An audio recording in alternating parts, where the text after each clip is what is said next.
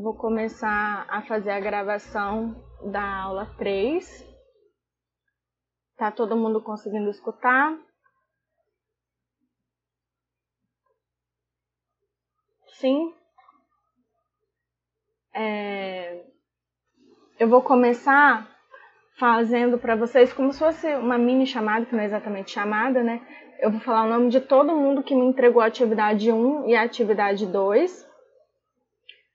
E aí, só para vocês conferirem se está certo, ok? Atividade 1. Quem me entregou foi o Abel, a Alessia, a Bruna, a Jace, a Florência, a Gabriele, a Giovana, o Renner, o Kevin, o Lucas, o Michael, a Melissa, a Milena, o Sheldon, o Willy e o Hector. A atividade 2, quem me entregou foi o Abel, a Alessia, a Bruna, a Jace, a Florença, a Gabriele, a Giovana, o Hector, o Jaime, o Kevin, o Lucas, a Melissa, a Milena, o Sheldon e o Willy. Ok? Aceitar.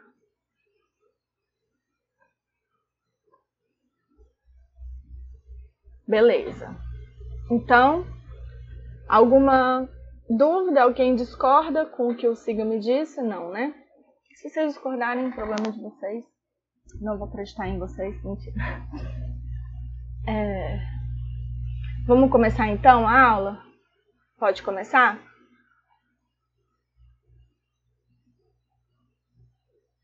Ok. Então vou começar, igual eu comecei na aula passada também, falando sobre algumas dúvidas que podem ter surgido da aula anterior, algumas coisas que eu falei que estavam um pouquinho incorretas e alguns complementos também. Então, a primeira coisa é que é, a obsidiana e a pedra pome, que estavam no slide na aula anterior, é, elas não são exatamente minerais, elas são rochas e elas são rochas amorfas. E aí, como eu disse para vocês, segundo algumas, algumas classificações, eles consideram isso também como minerais amorfos. Então é que ela vai dentro daquela classificação dúbia, né? Que tipo, ah, se é mineral ou não. Mas de qualquer forma, é, isso a gente pode falar sem dúvida, é que a pedra palma e a obsidiana são rochas. E aí, como a gente vai começar na aula hoje falando de rochas, é bom para deixar claro. Segundo algumas classificações, eles vão poder falar que são mineral, mas é, a, gente, a, gente, vai usar isso mais como falar que eles são rochas, obsidiana e pedra pó. Então, já no slide 2, é, eu tinha comentado com vocês que existiam 17 estruturas cristalinas de dióxido de silício. Aí, é, bom, há uma variação, né? Se são 14 ou 17, isso é uma coisa que eu não, que eu não, não tinha deixado claro, mas é, eu tinha falado que o topázio era uma outra estrutura cristalina do dióxido de silício. Isso não é verdade. A pedra preciosa, que é uma que é um quartzo também, é a ametista. E aí vem o grande que da questão, né? não é que a ametista é uma outra estrutura cristalina de dióxido de silício, ela é uma forma de quartzo. Então, o que, que acontece? Existem várias formas diferentes de quartzo, mas que continua tendo essa mesma estrutura cristalina. E uma delas é a ametista. Outra forma cristalina do quartzo é a calcedônia, que ela é uma variação criptocristalina do quartzo. Eu não vou me alongar disso, mas é só para vocês verem como existe uma variação muito maior do que a gente imagina. E outras estruturas cristalinas do quartzo, como está aqui na última linha, é, eles dependem de ser formados em temperatura e pressão distintos, né? Então, é, algumas formas de quartzo vão ser formadas em temperaturas mais próximas da, do que a gente está vivendo, né? A nossa condição real de temperatura e pressão e outras vão ser formadas com temperaturas e pressões distintas. Né? Então, existem todas essas outras formas aqui, como a coesita, a estichita, a cristobalita. Existem formas também não cristalinas, né? E existem formas de dióxido de silício em líquido e vapor. Aí eu queria deixar isso claro antes de da gente começar a aula de hoje. Aí aqui tem um gráficozinho, né, dessas com aqui embaixo, né, no X é a temperatura, no Y é a pressão e quais são as formas cristalinas encontradas nesses conjuntos de temperatura e pressão. Outra coisa que é, outra dúvida que surgiu é o fato de que é, quais são os elementos nativos, né? Então, é, existem 37 elementos nativos, dentro deles, seis são os gases nobres, que a gente estuda, né? Que eles não, não, se, não se ligam nem com eles mesmos, eles não dependem de ninguém para existir, nem de outro ele. E existem outros elementos, né? Como o hidrogênio, nitrogênio, oxigênio e o cloro, que também podem ser encontrados em forma de gases e líquidos, mas esses eles já se ligam com eles mesmos, né? E outros elementos sólidos e o mercúrio, né? Então, desses 27 elementos sólidos, a gente pode encontrar o ouro, o cobre, a prata, né, o ferro, blá blá, e o é, carbono e o enxofre. Né? Dentre esses elementos, e isso é uma coisa muito interessante, é, alguns deles, que são esses que estão em negrito aqui, eles são encontrados na forma nativa, mas na forma de liga metálica. O que, que isso significa? Isso significa que é, ele vai estar ligado, vamos dizer assim, com ele mesmo também, mas ele não vai ser encontrado sozinho na natureza. Mas ele não vai ter exatamente um, uma ligação com esse outro elemento, né? E esses elementos que a gente encontra dessa forma é o cobalto, o ósmio, o. É, aí eu não sei quais são esses outros. O RE e o RH. Eu até li aqui, deixa eu ver aqui. O rênio e o ródio. É o rênio e o ródio. Então, eles né? É um pouco diferente, mas todos eles são encontrados na forma nativa, que significa que eles estão ligados só com ele, eles. Né? E aí, é, eu não, não terminei de. Eu, eu esqueci, na verdade, então aqui não é exatamente uma dúvida, é um complemento do que eu não falei na aula anterior, que quais são os principais grupos de minerais e os principais, vamos dizer assim, minerais que a gente encontra na, na, na crosta terrestre, né? Então, a gente tem os silicatos, os sulfetos, os óxidos, os carbonatos e os fluoretos. Isso eu já comentei com você, mas eu não me aprofundei nisso.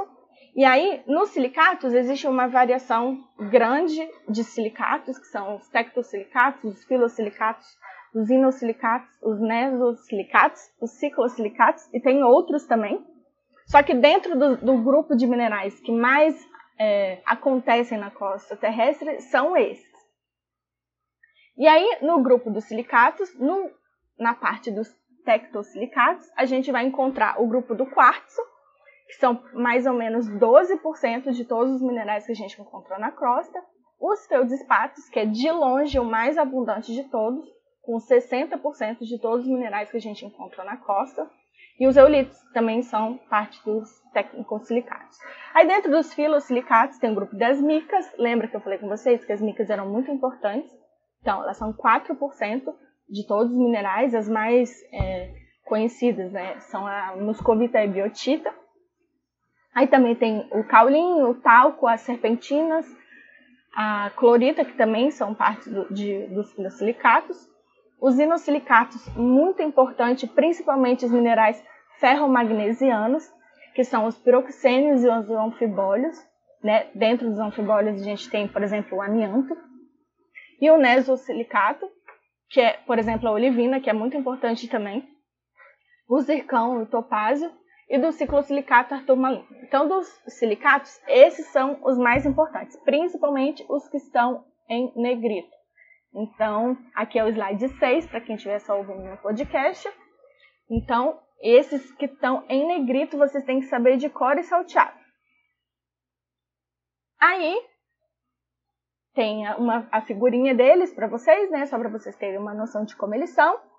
Né? A biotita, é, não sei se dá para ver, vocês verem também que é, a gente consegue enxergar bastante o plano de clivagem dela nessa foto.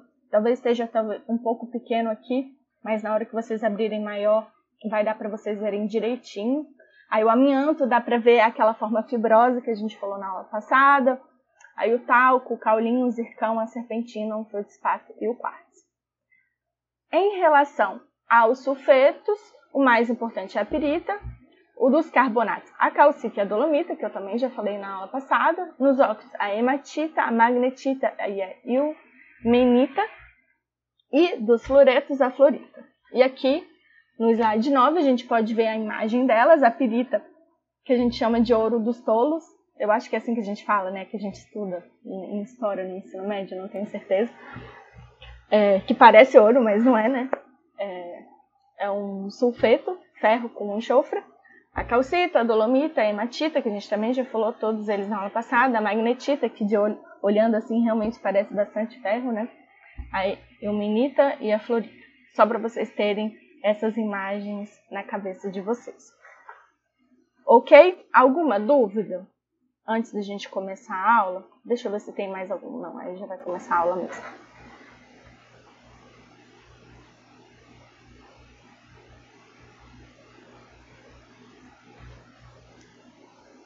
Não, meu amor, essas fotos não são fotos de microscópio. Essas fotos são fotos é, mesmo assim,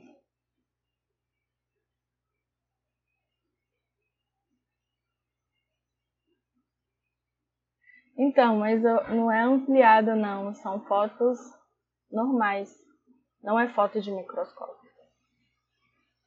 No microscópio é bem diferente. A gente não consegue ver essa imagem em três dimensões no microscópio, entendeu?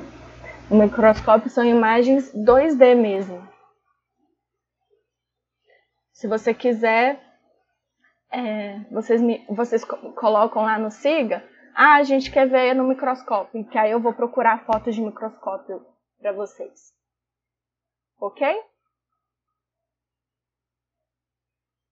Beleza, posso continuar? Sim, ok. Então, estamos indo, aula 3, né? Sobre rochas. Então, a gente vai começar fazendo uma pequena introdução, né? No slide 13, a gente pode ver o que é uma rocha. Como vocês sabem, os geólogos adoram mil definições diferentes. Então, eu vou começar com vocês com uma, a primeira pequena definição, que é simples, um agregado de um ou mais tipos de minerais. Então, se eu tenho um agregado, ou seja, um conjunto com um monte de minerais, sejam eles um monte de minerais do mesmo mineral ou um monte de minerais de dois ou mais tipos de minerais, a gente tem o que a gente chama de uma rocha. Aqui, é, nessa definição, ele não acrescenta as rochas que são formadas por, entre aspas, minerais amorfos, né? E a gente sabe muito bem que elas são rochas mesmo assim. Então a gente vai acrescentar isso ao conceito de rocha. Então, são agregados de um ou mais tipos de minerais ou é, um, uma estrutura não sem a estrutura cristalina definida. Né? E, e algo bem típico disso é o que a gente chama de vidro vulcânico. Né? A gente sabe que o vidro é uma forma é, amorfa do dióxido de silício, né? E ele acontece como? Com um resfriamento rápido o suficiente para que ele endureça sem a cristalização do mesmo. Então, isso significa o quê? A, a lava saiu lá do. do. né. para fora. E nesse processo ele encontrou ou com água ou com gelo. E aí esse, essa, esse choque térmico, vamos dizer assim, provocou um endurecimento muito rápido do magma e o endurecimento muito rápido do magma fez com que se formassem é, uma estrutura que não fosse cristalina, ou seja, um material amorfo. E aí esse material amorfo a gente chama de vidro vulcânico. E aí as rochas nessa classificação, elas vão poder ser de três tipos. A rochas hialinas, hipocristalinas ou holocristalinas. E o que, que isso significa? Hiacristalina é quando tem uma quantidade muito grande de material vítreo. Hipocristalina é quando não tem nem tanto nem pouco. E holocristalina é quando tem bem pouco material vítreo. Né? Então, essas são os três diferentes tipos de rocha. Por que, que eu estou falando isso? Né? Porque a gente sabe que é, nunca vai formar algo, ou praticamente nunca, sei lá, 100% de material vítreo. Vai ser, sei lá, 99,9% ou 90%, 80%, né? Então, é muito difícil a gente ter 100% tanto de não material vítreo como de material vítreo. Não, o holocristalina pode ser que seja mais possível, mas o hialina talvez não vai ser tanto. Assim. Ok? Com essa primeira definição de rocha. Então, exemplos, né? Como eu disse para vocês, agregados de uma ou mais rochas, né? Então, aqui, é, um ou mais é, minerais então, dentro desses minerais podem ter todos aqueles que a gente comentou logo agora, né? O quartzo, a mica, o feldspato, anfíbulas, é, olivinas, etc. Então, aqui a gente tem o granito, o quartzito, a, e a gente tem o vidro vulcânico, né? Ou esses materiais amorfos, né? São, como por exemplo, que a gente comentou no começo, a obsidiana e a pedra-pão, que são rochas formadas por materiais amorfos. Já assim, uma coisa muito importante. Na aula passada, a gente falou de diferentes classificações de minerais, eu falei para vocês várias, né? E aqui eu vou acrescentar mais dois tipos de classificação de minerais para vocês. E por que, que eu vou estar falando disso só nessa aula e não na aula passada? Porque essa classificação de minerais são classificações que é, tem tudo a ver com o fato de que esses minerais vão estar compondo rochas. Então, como é algo bem particular, é, eu deixei para falar nessa aula. Então, mais do, dois tipos de classificação de minerais. Então, a gente pode classificar os minerais como essenciais ou acessórios. O que, que significam minerais essenciais? São os principais minerais formadores de rochas. Ou seja, é uma definição de mineral que está atrelada ao conceito de rocha. Né? Então, são normalmente os minerais também mais comuns, mais comumente encontrados na crosta terrestre. Né? Então, aqui de novo, quais são esses minerais? Exemplos dele: quartzo, como eu falei para vocês, eles formam, eles são 12% de mais ou menos todos os minerais. Feldspato, 60%, mica, 4, micas, 4% e etc. E os minerais acessórios são o quê? São todos aqueles que não predominam na constituição das rochas, né? E que não são considerados na classificação das mesmas. Ou seja, se eu tenho um quartzo que tem um, um outro mineral, e esse mineral não é importante para a classificação da rocha. O que vai ser mais importante, talvez, no, nela vai ser a, o mineral, a rocha, tipo o quartzo. Mas esse mineral acessório não é relevante para a formação da mesma. Ele pode ser relevante sim, ah, ele que vai dar uma cor diferente para a rocha. Então, quartzo. Tem um monte de quartzo com um monte de cor diferente. Quem que vai dar essas cores diferentes para os quartzos? São os minerais acessórios que vão estar presentes nela. Mas o quartzo vai continuar sendo o mineral essencial que vai compor aquela rocha. Vocês conseguiram perceber a diferença entre minerais essenciais e acessórios? Sim? Ou não?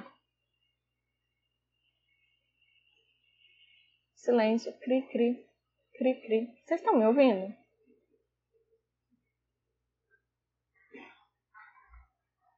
Ok, beleza. então, e uma outra classificação, que também é muito importante, são os minerais máficos e célficos. O que, que significa isso? são minerais máficos, os que são pobres em sílica, que normalmente são minerais mais pesados porque eles são ricos em ferro e magnésio. Já os minerais félsicos são aqueles que não têm ferro e magnésio e que são ricos em sílica. Então aqui embaixo a foto à esquerda é um quartzo, que é um, um mineral félsico, ou seja, rico em sílica e pobre em ferro e magnésio, e a direita é uma olivina, que é um mineral rico em ferro e magnésio e pobre em sílica. É, e aí vocês estão falando, não, professora, mas isso não tem nada a ver com rochas? Mas na verdade tem tudo a ver com rochas. Por quê? Porque quando a gente vai classificar rochas, a gente também pode classificar elas segundo essa forma. Ou seja, eu posso classificar as minhas rochas em ultramáficas, máficas, intermediárias ou félsicas. Por quê? Ultramáficas, aqui tá errado, né? Tipo, eu nem mudei. É máficas, né? Porque rochas no feminino. Máficos e félsicas, né? Então, slide 19, pequeno erro de português, sorry. Então, o que, que significa uma rocha ultramáfica? significa que mais de 90% dos minerais que compõem essa rocha são minerais máficos. E aí, é, os félsicos são quando menos de 15% dos minerais são minerais máficos. Aí, o intermediário é entre 15% e 35% de minerais máficos e as rochas máficas são as que são entre 35% e 90%. Novamente, de novo, como vocês sabem, eles adoram mil classificações diferentes, né? Então, essa mesma classificação pode ser um pouco diferente. Por exemplo, alguém pode dizer não, não considera, não existe essa classificação ultramáfica e só considera máfica acima de 35%, né? Ou outra classificação ultrabásica, básica, intermediária e ácida, né? Essa classificação com certeza vocês já ouviram na vida de vocês, né? De, da gente falando de rochas ácidas e rochas básicas. E algo muito importante é o que? É, muita gente vai falar que essa classificação é só para rochas ígneas, mas isso não é verdade.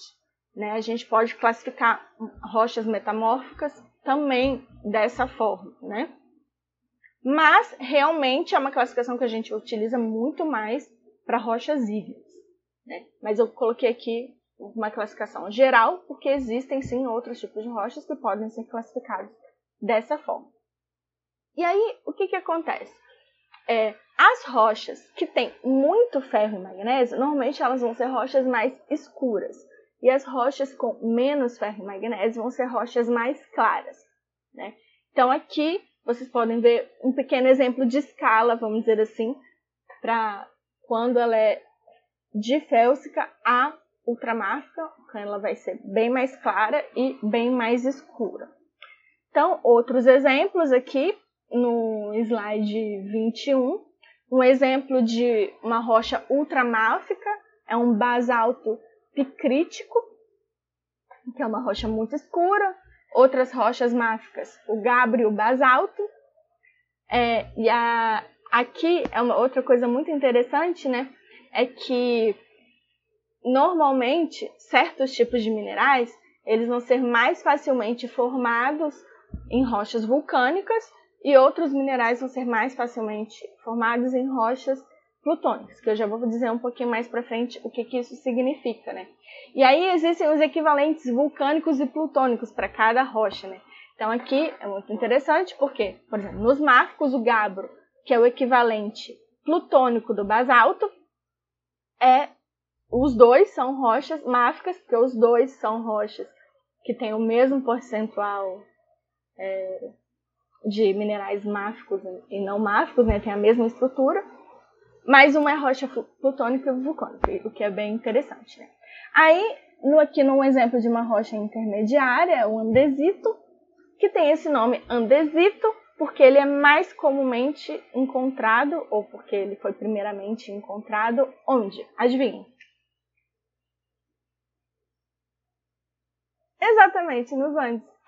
Então, eu achei bem legal colocar esse exemplo aqui. E o exemplo de rocha é félsica, é o granito e o riolito. De novo, né? O, o granito é o equivalente plutônico do riolito. E a obsidiana, que como mostrei para vocês é um vidro vulcânico, né? Então muito formada, né, de sílica.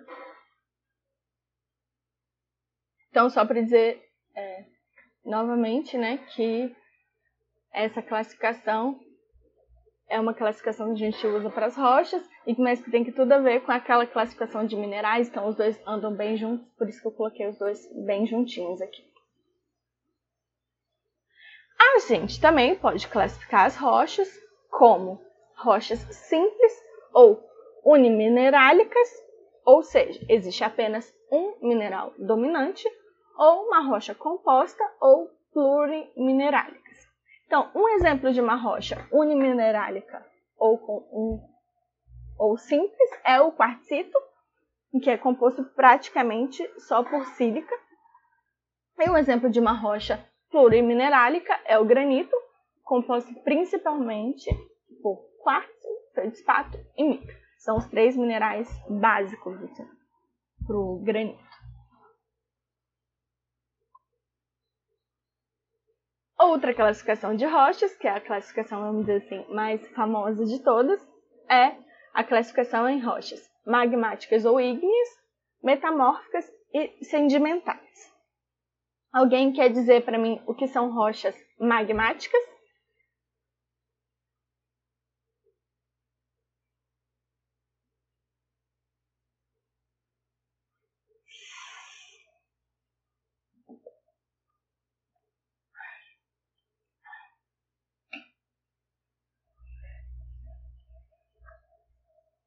Exatamente, são as rochas formadas pelo resfriamento do magma. Deixa eu só conferir se é esse meu slide próximo. Ai, droga, gente. Ficou horrível aqui. Não tem problema, eu refaço as setinhas para vocês. Então, aqui é um exemplo de esquema muito, muito, muito importante. Tipo, quase com certeza que isso vai cair na prova, porque ele é muito importante. Das transformações de rochas magmáticas, sedimentares e metamórficas entre elas, né? Então, uma rocha metamórfica ou magmática, ela pode virar. Calma, deixa eu pegar aqui ferramentas, lápis. Eu vou fazer uma rocha magmática ser transformada numa rocha metamórfica através do metamorfismo. E uma rocha metamórfica, se ela for refundida, ela vai se transformar novamente numa rocha magmática. Uma rocha magmática, se ela for refundida, ela se transforma de novo numa rocha magmática. Já uma rocha sedimentar, se ela for refundida, ups, caminho, volta. Se ela for refundida, ela se transforma numa rocha magmática. Já uma rocha sedimentar, se ela for se ela sofreu um processo de metamorfismo, ela vai se transformar numa rocha metamórfica. E uma rocha metamórfica pode ressofrer um processo de metamorfismo e se transformar novamente numa rocha metamórfica. Já metamorfismo, eu vou falar mais para frente o que é o metamorfismo. É mais para vocês conhecerem o esqueminha, entendeu? Talvez esse esqueminha eu devesse ter deixado por último, não sei. Mas já vou falar porque ele está aqui, já que ele está todo errado. Né? Então, o que, que acontece? Uma rocha metamórfica, quando ela se desintegra, passando por um processo de erosão, ela vai se transformar num sedimento. O mesmo pode acontecer com uma rocha sedimentar, que pode sofrer o processo erosivo e voltar a ser sedimento, e uma rocha magmática, que também pode sofrer o processo de erosão e virar um sedimento. Né? E aí, o que isso vai acontecer? Vai fazer com que esses sedimentos eles passem por processos de compactação e cimentação, e se transformem em rochas sedimentares. Mas eu vou refalar um pouco disso durante todo o processo de explicar o que é uma rocha magmática, o que é uma rocha metamórfica, o que é uma rocha sedimentar. Né? Todos esses processos vão ser reexplicados, ok? Então, dando continuidade, é rochas magmáticas. Como o Lucas disse muito bem, são formadas a partir da consolidação do magma. Elas também podem ser chamadas de rochas endógenas, que significa que elas são formadas é, endo, dentro, né? Então a, a gênese dela começa, vamos dizer assim, dentro da Terra, né? Porque o magma está saindo de dentro da Terra. Elas normalmente são as que têm melhor comportamento mecânico e são as que são mais utilizadas na construção civil. Então, a gente tem que ficar muito atento em relação a isso, porque quando a gente vai fazer brita, a gente gosta de fazer brita de rocha ígnea, né? Então, por quê? Porque elas, pra gente, vão ser as que vão ter melhor comportamento mecânico. Se a gente vai utilizar para revestimento, de uma forma geral, a gente também gosta de utilizar para revestimento rochas ígneas, né? O granito, que a gente gosta mais. Né?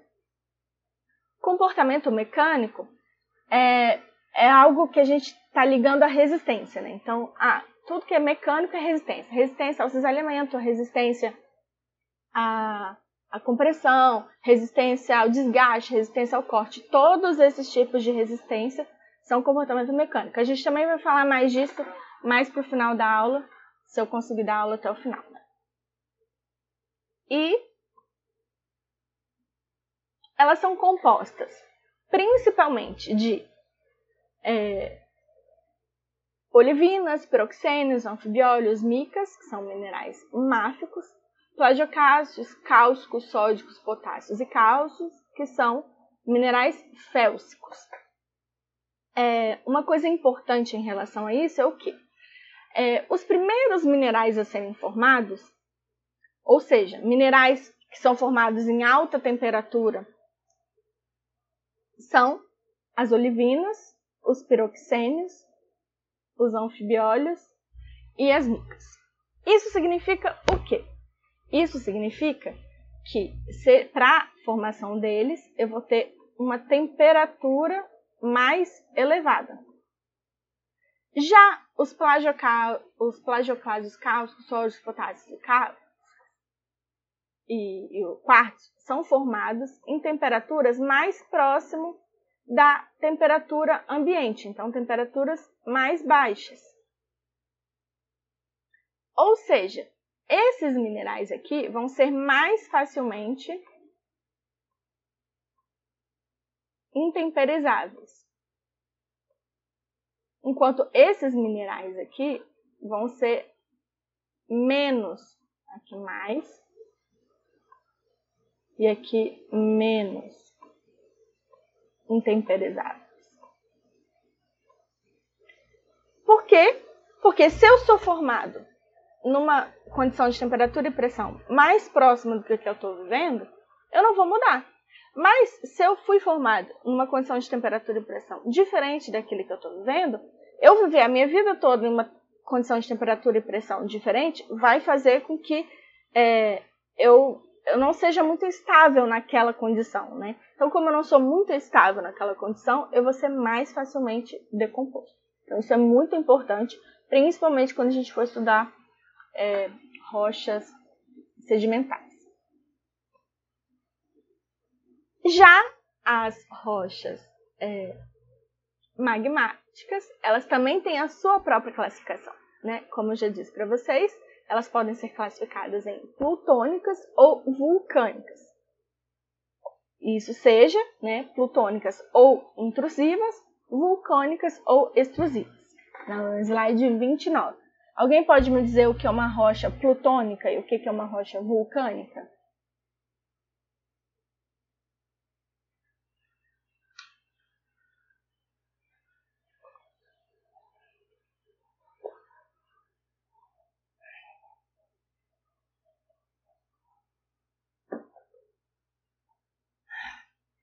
Exatamente, as rochas plutônicas, como disse o Lucas muito bem, são as rochas geradas no interior da crosta terrestre.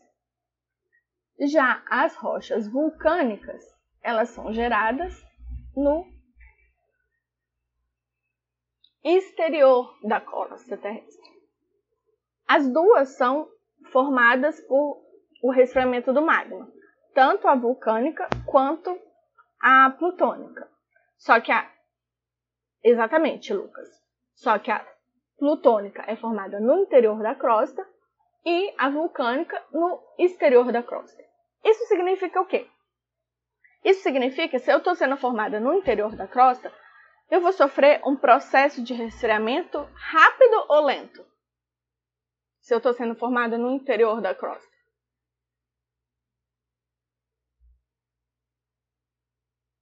Exatamente. Se eu estou sendo formada no interior da crosta, como o Lucas disse muito bem, o meu processo de resfriamento vai ser lento. O Hector e o Michael também responderam, o processo é lento. Enquanto no exterior da crosta, as vulcânicas, o processo vai ser um processo rápido. Então a gente vai passar agora para o slide 30, que diz exatamente isso. Ro nas rochas plutônicas, o processo de solidificação é lento, então eu vou ter um material cristalino melhor formado, ou seja, com cristais maiores, né? Ou seja, se os meus cristais são maiores, a granulometria da minha rocha também vai ser maior, porque os cristais que formam ela são maiores. Né? Eles têm, e não só que eles são maiores, eles têm formas melhor definidas. Ou seja, eles vão ter aquela forma bonitinha, mais próxima da gema que a gente conhece. Enquanto a, nas rochas vulcânicas, essas rochas vão ser menos bem definidas. Né? Vão ser também rochas mais homogêneas, né? com uma coesão maior. E dentro das rochas plutônicas é, é, vão, podem existir xenólitos, que é o quê? São fragmentos de rochas pré-existentes dentro da rocha Wingling. Por quê? Porque no processo de arraste do, do magma, né, dentro da crosta, ele fez com que ele se, se fragmentasse parte da rocha que estava em contato com o magma e entrasse dentro da rocha para se formar. Então é como se eu tivesse um pedacinho da rocha que estava ali e o magma saiu e arrancou e ficou um pedacinho. Eles são, elas são rochas ri, mais ricas em sílica e também mais viscosas. Ok? Ah, o que é coesão? Coesão é um, vamos dizer assim, um entrelaçamento, assim, é o que faz ficar juntinho. Então, a força entre os grãos é mais forte, né? Tipo, a, a ligação entre os grãos é maior, então a coesão é maior. Entendeu o que é coesão?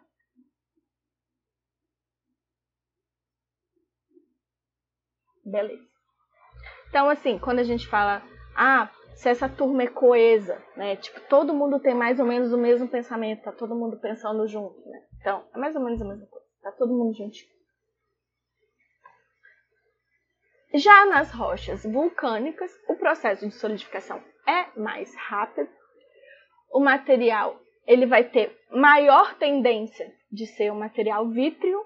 É, faltou um E aí. E com uma cristalografia, vamos dizer assim, menos definida, né? Então aqui ficou meio confuso da forma que eu escrevi, né? É, ele vai ser mais facilmente vítreo ou com formas cristalinas não tão bem definidas. Ele vai também ter é, granulometria fina. Ah, sim. Mas, desculpa, gente, voltei. Vou voltar do começo do slide 31 aqui, que eu, eu me embolei aqui. Então, voltando, rebobina. Nas rochas vulcânicas, o processo de solidificação é mais rápido. Devido a isso, eu vou poder formar tanto materiais vítreos quanto cristalinos. Só que nos meus materiais cristalinos, normalmente eles vão ser cristais menores e com formas não tão bem definidas quanto nas rochas é, plutônicas, né? Mas eu vou poder sim formar material cristalino. Só que os meus cristais vão ser menorzinhos. Então, como eles vão ser menorzinhos, ele vai ter uma granulometria mais fina. Ou seja, é, quando eu estiver olhando uma rocha, lembra lá atrás, ó, vou voltar aqui no slide, é, aqui, nesse slide. O granito aqui, a gente consegue ver né, os pretos, é, os brancos, os vermelhos no slide 22. Ou seja, a gente consegue identificar mais ou menos os grãos ali presentes, né? Porque eles são mais visíveis a olho nu. Já aqui nesse basalto, por exemplo, eu não consigo identificar isso tão bem. No, no gabro, apesar de ser uma rocha plutônica, como ele é uma rocha plutônica equivalente do basalto, a gente também não consegue identificar muito bem. É, o riolito, que é, já é a forma plutônica do granito, olha aqui, a gente também não consegue identificar tão bem. E o andesito, a gente já consegue identificar esses grãos, né? Então, voltando ao slide é, 31, né? Então, a granulometria das rochas vulcânicas vai ser uma granulometria mais fina, tipo, vai parecer que é uma coisa é, que você não consegue identificar direito a diferenciação de um grãozinho para o outro, né? Essa matriz, ela pode ser mais resistente que uma rocha plutônica. Só que o que, que acontece? Numa rocha vulcânica, a presença de vesículas ou amígdalas fazem com que a resistência geral da rocha tenha tendência a ser menor. Por quê? O que, que são vesículas e amígdalas? Né? Vesículas são é, buracos que vai existir na rocha. Por quê? Porque na hora que você tem o magma, você tem gases ali presentes que quando você sai de uma vez para temperaturas maiores, esse gás vai ter a tendência de expandir. Ou seja, como o processo de resfriamento foi rápido, esse gás mudou de temperatura rápida e expandiu e formou um monte de buraquinho. As amígdalas é quase que é, uma vesícula, mas com um material preenchendo é, esses vazios. Só que um material de outra qualidade, que vai ter outra resistência, né? Então, e tudo isso vai provocar a diminuição da resistência dessa rocha, que em teoria poderia ser até mais resistente, mas na prática acaba não ser. Deu para entender isso? Ok. Continuando. Então, agora nós vamos falar das formas de ocorrência das rochas é, ígneas, né? A gente pode ver aqui um exemplo do magma querendo sair, né? Então, esse magma querendo sair vai formar um, dois, três, quatro tipos de formação, que são os batólitos, os diques, os sios e os derrames. Os derrames são o exemplo que a gente tem das rochas vulcânicas, né? Que é o fato de ter saído de ter saído o magma e de ter se formado a temperatura externa, não no interior da Terra. Enquanto os diques, os sios e os batólitos são exemplos de rochas que estão sendo formadas no interior da Terra, ou seja, que são rochas plutônicas. Né? Então, como que eles vão ser formados, os diques e os sios? Eles vão ser formados porque as rochas têm as suas imperfeições, têm as suas descontinuidades, têm as suas falhas, e vão existir espaços para o magma, a lava, se infiltrar nele. Então, o que, que acontece? Normalmente, isso vai acontecer por quê?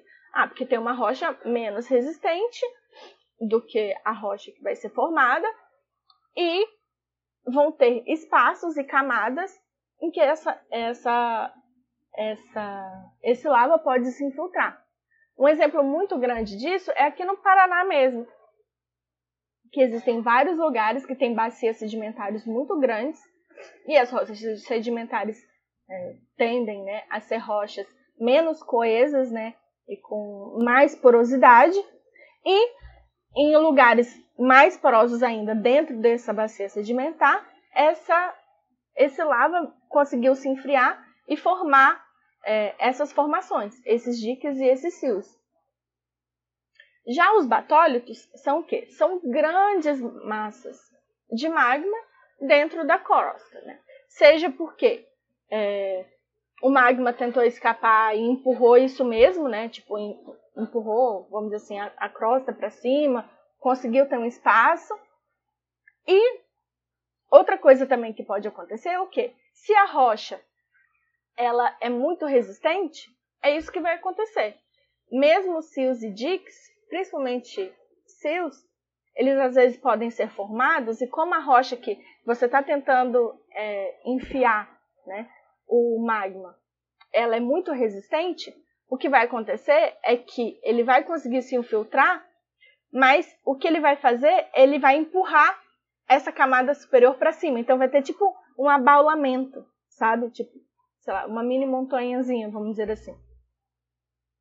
Porque essa rocha era resistente o suficiente, então, em vez de se infiltrar, ele, ele conseguiu. Foi mais fácil para o magma ter a força de levantar aquela camada do que entrar para dentro da rocha. Vocês conseguiram perceber mais ou menos como que é a formação desses do cio, do dique?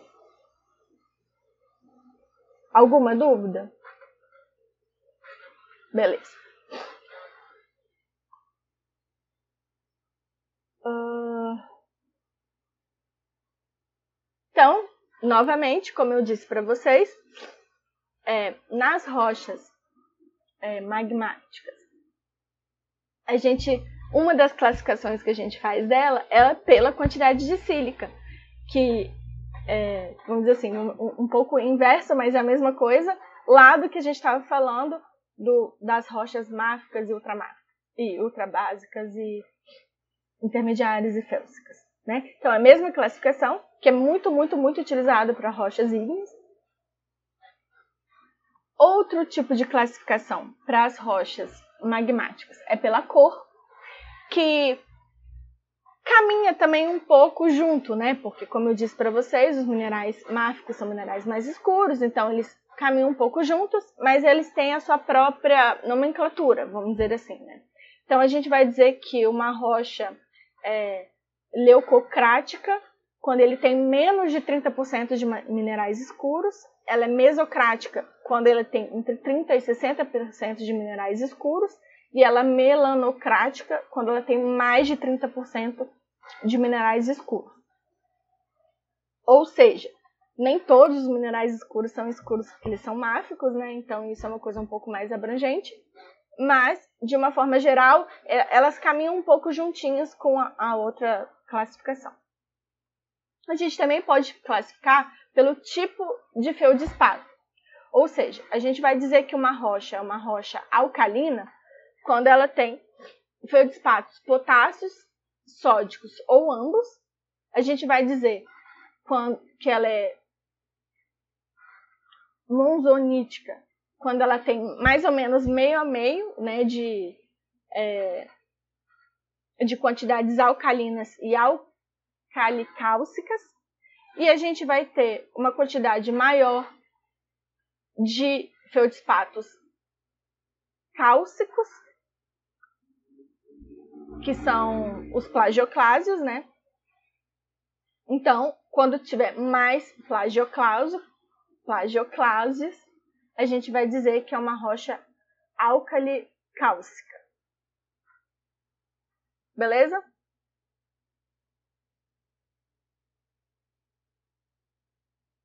Alô? Tá me ouvindo? Ok, então é outro tipo de classificação.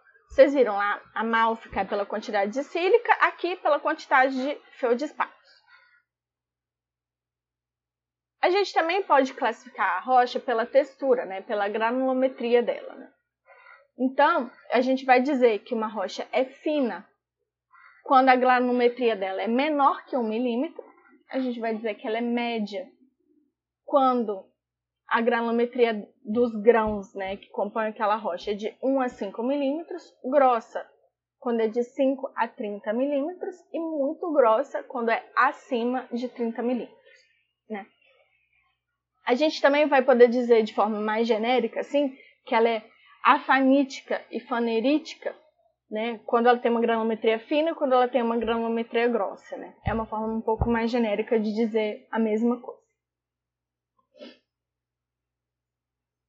A gente também vai poder classificar a rocha segundo as suas estruturas. Assim, aqui eu coloquei só cinco, mas de novo, existem mais outras estruturas, né? Eu só não vou falar de todas elas, vou falar das mais importantes, que são a estrutura maciça, fluidal, vesicular, colunar ou adilate, né? Então, esses aqui são exemplos de diferentes tipos de estrutura de rochas magmáticas. A gente está aqui no slide 37. Então, passando para o slide 38, ela a gente vai dizer que é uma estrutura maciça quando os minerais não têm nenhuma orientação preferencial. Então, por exemplo, o granito, igual eu mostrei para vocês anteriormente, os granitos, de uma forma geral, os minerais não vão ter orientação preferencial, estão ali distribuídos de forma mais ou menos homogênea, um pouco de feldespato para lá, um pouco de granito para cá, um pouco de mica para lá, mas todo mundo mais ou menos junto, sem ter uma orientação dos minerais. Já nos minerais, nas rochas fluidais, a gente consegue ver que os minerais foram formados a partir da orientação da movimentação do magma. Ou seja, a minha rocha ela vai ter uma orientação particular. E aí aqui a gente pode ver um riolito fluidal, lembrando para vocês que o riolito é a forma é, vulcânica da, do granito, em que a gente consegue ver essa orientação. Né? A gente está aqui no slide 39, a gente consegue praticamente ver né? tipo, que os minerais foram formados segundo o fluxo do magma. Vocês conseguem enxergar isso nessa figura? Perfeito. Já o vesicular, eu meio que já comentei com vocês anteriormente, né? Aqui a gente consegue ver isso perfeitamente, os buraquinhos dentro da rocha. Né? Ou seja, a gente é, tem cavidades devido à expansão presente dos gases presentes do magma, né? Que vai fazer, fazer um monte de buraquinho, né? Podem ser buracos maiores, buracos menores, buracos mais homogêneos, menos homogêneos, mas o importante é isso, que a gente vai conseguir ver essa estrutura dos buraquinhos. Então vocês conseguem perceber que mesmo se essa estrutura, ela a matriz dela, dessa rocha, fosse mais resistente, só do fato dele ter tanta falha, tanta descontinuidade, tanto defeito assim, isso vai fazer com que essa rocha, de uma forma global, ela vai ser menos resistente. Pode chamar de poros, sim. Exatamente. A Bruna perguntou: posso chamar essas cavidades de poros? Pode, pode chamar de poros, sim. Só que aí, nesse caso particular, a gente chama de vesículas, né? Mas é a mesma coisa. É um tipo de porosidade da rocha. É que nesse caso, a rocha vai ter tipo uma macroporosidade e uma microporosidade. A macroporosidade sendo esses grandes poros formados pelas vesículas e a microporosidade é a porosidade da rocha, vamos dizer assim, ela mesma, assim, né? Perfeito? Ok. Já estrutura colunar é quando, devido ao resfriamento do magma, a gente consegue perceber que devido ao peso das colunas de magma, a gente e do tipo de resfriamento que aconteceu no momento, a gente conseguiu formar essas estruturas como se fossem prismas, né, como se fossem colunas. E um exemplo clássico disso é a calçada dos gigantes, lá na Irlanda do Norte, em que a gente realmente pode ver esses prismas perfeitamente, né? Tipo, a formação deles aqui é bem escolar. Certo?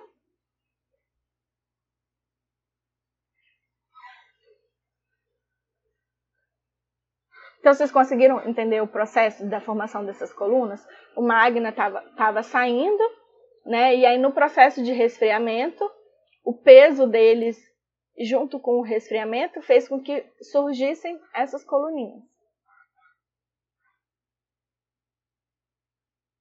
Já agora, no slide 47, né, é uma estrutura de laje, que é o resultado do fluxo laminar do magma, que vai acabar sendo mais viscoso na superfície. Né? Então, esse fluxo laminar do magma vai ter formações em, em estrutura de laje. Esse eu não coloquei foto, mas é, é o mais importante é vocês saberem como que ele é formado. Então agora a gente vai começar com as rochas sedimentares, né? O que são rochas sedimentares?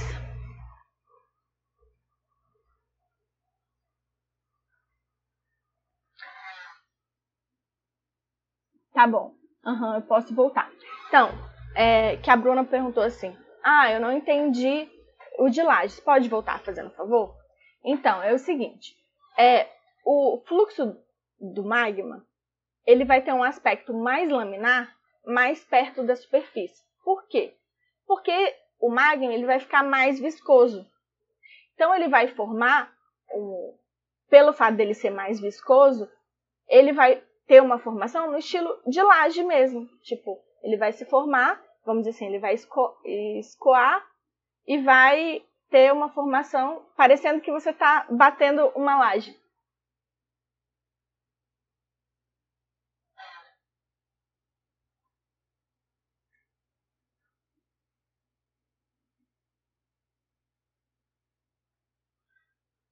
É mais porque eu não consegui encontrar nenhuma figura tão boa, entendeu? Por isso que eu não coloquei nenhuma aqui.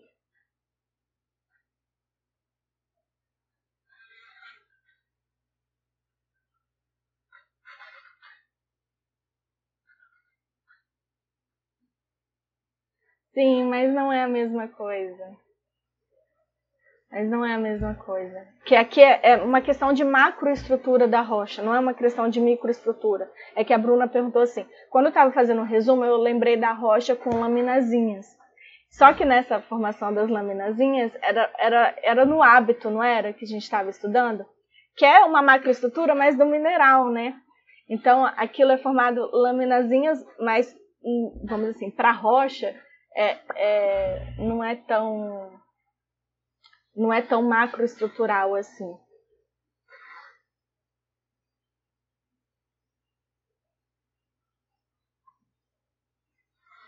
Então, começando nas rochas sedimentares, slide 43. É, ah, ah, voltar, voltar, voltar. É, como que são formadas as rochas sedimentares? Então, Lucas disse, são formadas por solidificação de sedimentos por meio do intemporismo, erosão, transporte e deposição. Exatamente. O que vai acontecer? A gente vai ter rochas, rochas é, magmáticas, rochas sedimentares, rochas é, metamórficas, que já existem, e que vão sofrer processos de intemperismo. E não só rochas, a gente pode ter sedimentos orgânicos também, né? Que, e todos esses sedimentos vão ser ou transportados, ou vão acabar ficando no mesmo lugar, né? Vão se erodir e vão se depositar em algum lugar, seja no mesmo lugar que ele foi criado, seja num lugar diferente. Então, é, a partir da formação desses sedimentos, vai existir um acúmulo dos sedimentos, e com o acúmulo desses sedimentos, com o tempo, eles vão se re, vamos dizer assim, se solidificar em forma de rocha, né? Os sedimentos já são é, não é solidificar, né? Eles já são é, sólidos, mas eles vão se reagrupar em, em forma de rocha.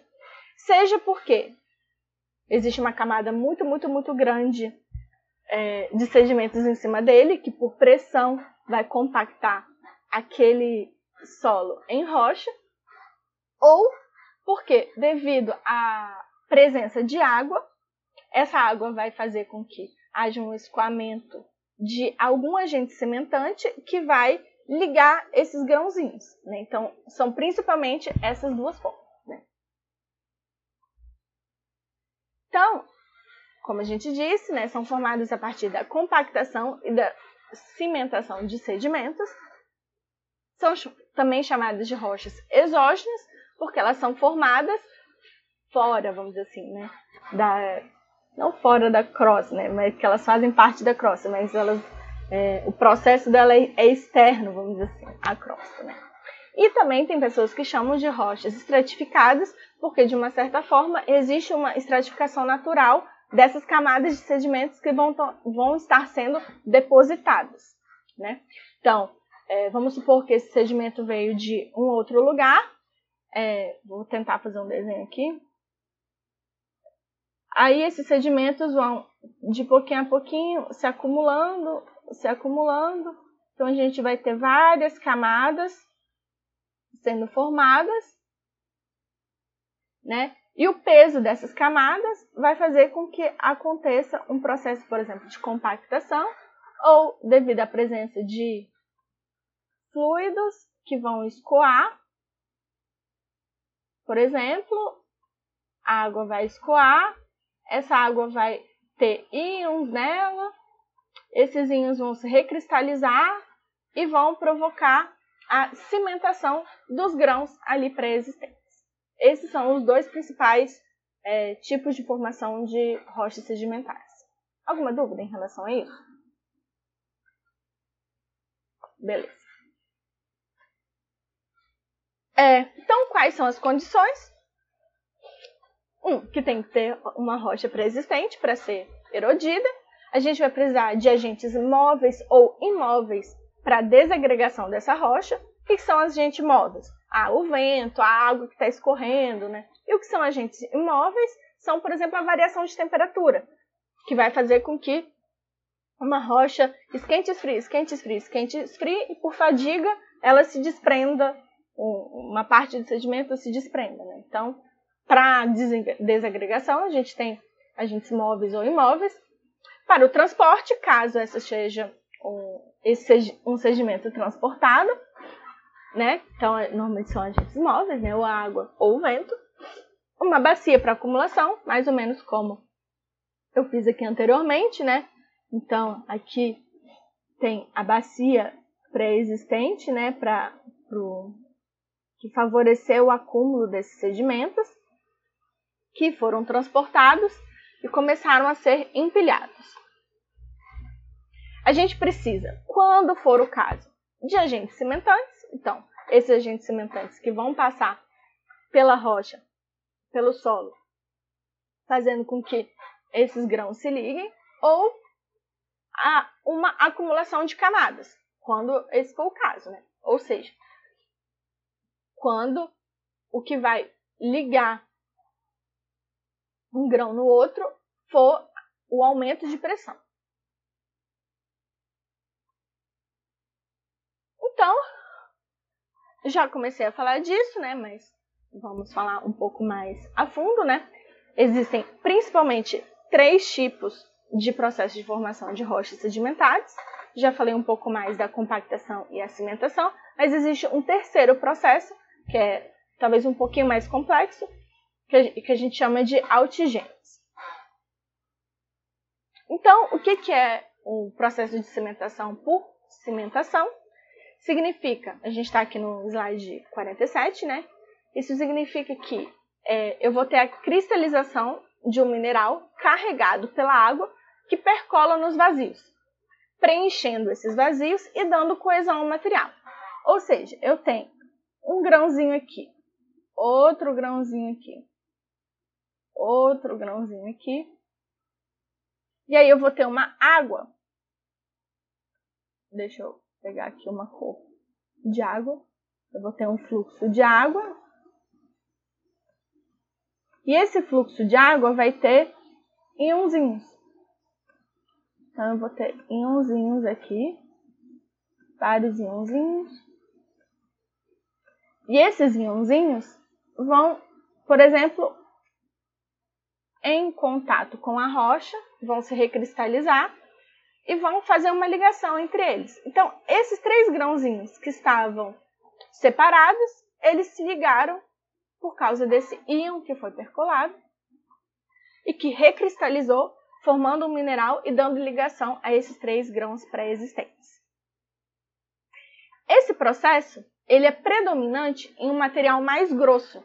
E por que, que ele é predominante em um material mais grosso? Primeiro, porque o material mais grosso ele vai ter normalmente uma permeabilidade maior. A gente vai falar mais para frente o que é permeabilidade. Mas isso vai fazer com que mais água passe, e quanto mais água passar, mais íons vão poder ser carregados e depositados. Né? Então, primeiro fator do porquê. E segundo, porque um material mais grosso, normalmente ele vai ter uma quantidade de materiais argilosos menor. E isso vai fazer o quê? Qual que é o problema do material argiloso? O material argiloso, ele é pouco permeável, ele tem uma permeabilidade muito pequena.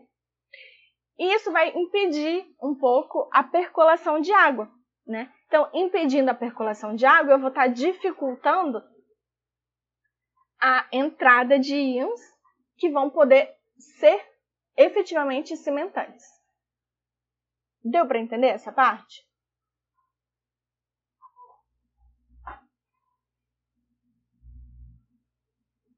Eu posso repetir sim. Você pode ser talvez mais específica ou você quer que eu repita o slide inteiro? É que a Melissa está perguntando se eu posso repetir.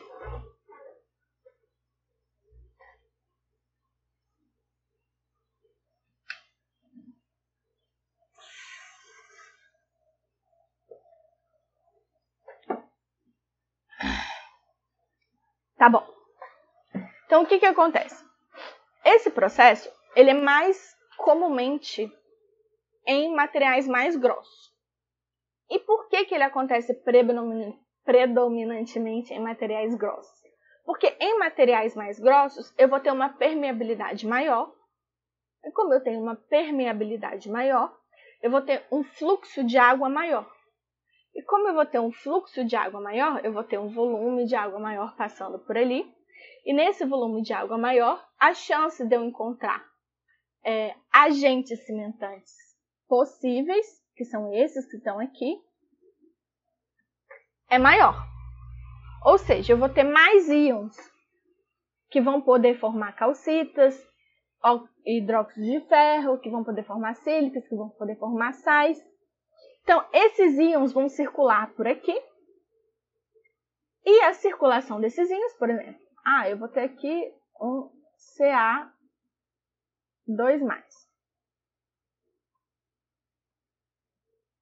E eu vou ter um monte de é, ácido carbônico é, H2CO3 é assim o ácido carbônico? Bom, se não for assim, vocês me perdoem porque eu já esqueci. Mas eu acho que é assim o ácido carbônico. Aí eu vou ter esse ácido carbônico que vai se transformar em H e HCO3.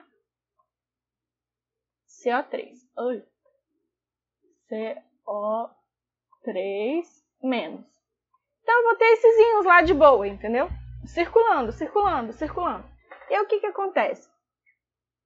O CA vai sofrer uma reação junto com esses íons e vai formar uma calcita que vai se depositar bem aqui, entre esses grãos. E isso vai acontecer uma vez, isso vai acontecer duas vezes, vai acontecer três vezes. Isso significa o quê?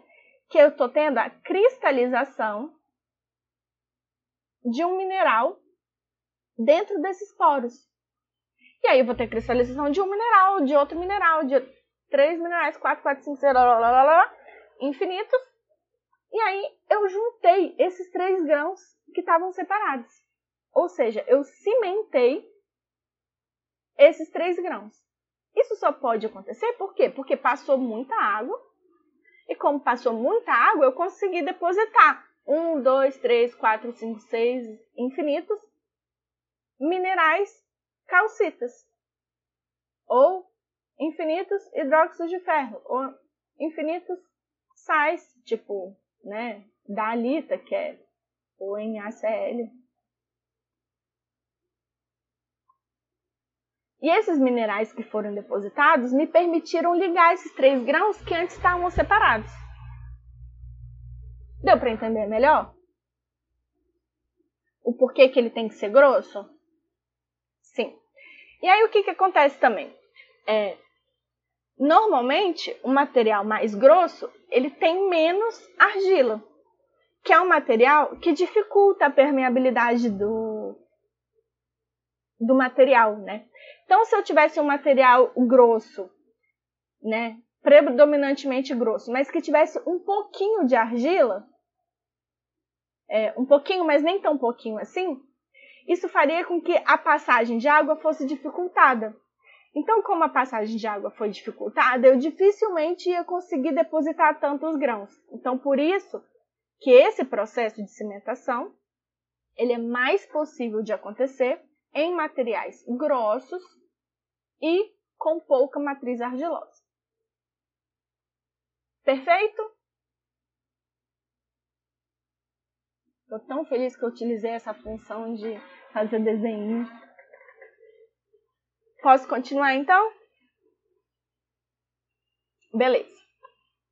Então, esse foi o processo da cimentação. Já o processo da compactação é o contrário. Ele vai acontecer principalmente com sedimentos mais finos, ou seja, essas, essas partículas silto-argilosas, que eu comentei que não era bom para cimentação. Para compactação, ele vai ser muito bom, por dois motivos. Por quê? Primeiro, porque os grãos são bem mais fininhos, então eu vou conseguir ter uma superfície de contato maior entre eles.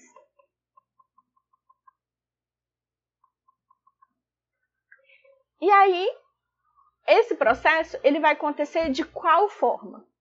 Eu vou ter um monte de camada aqui em cima, que vai fazer um peso muito grande e vai fazer com que esses materiais fininhos, tipo, se, vamos supor, se colem por, pela força da gravidade mesmo, pela pressão que está aumentando nessa região.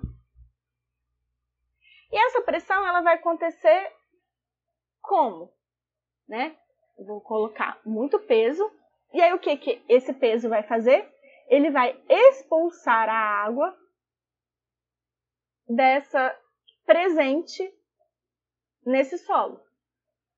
Então, essa expulsão da água gradual vai fazer com que haja redução da porosidade que vai aumentar a atração iônica entre as partículas, transformando esse solo numa rocha.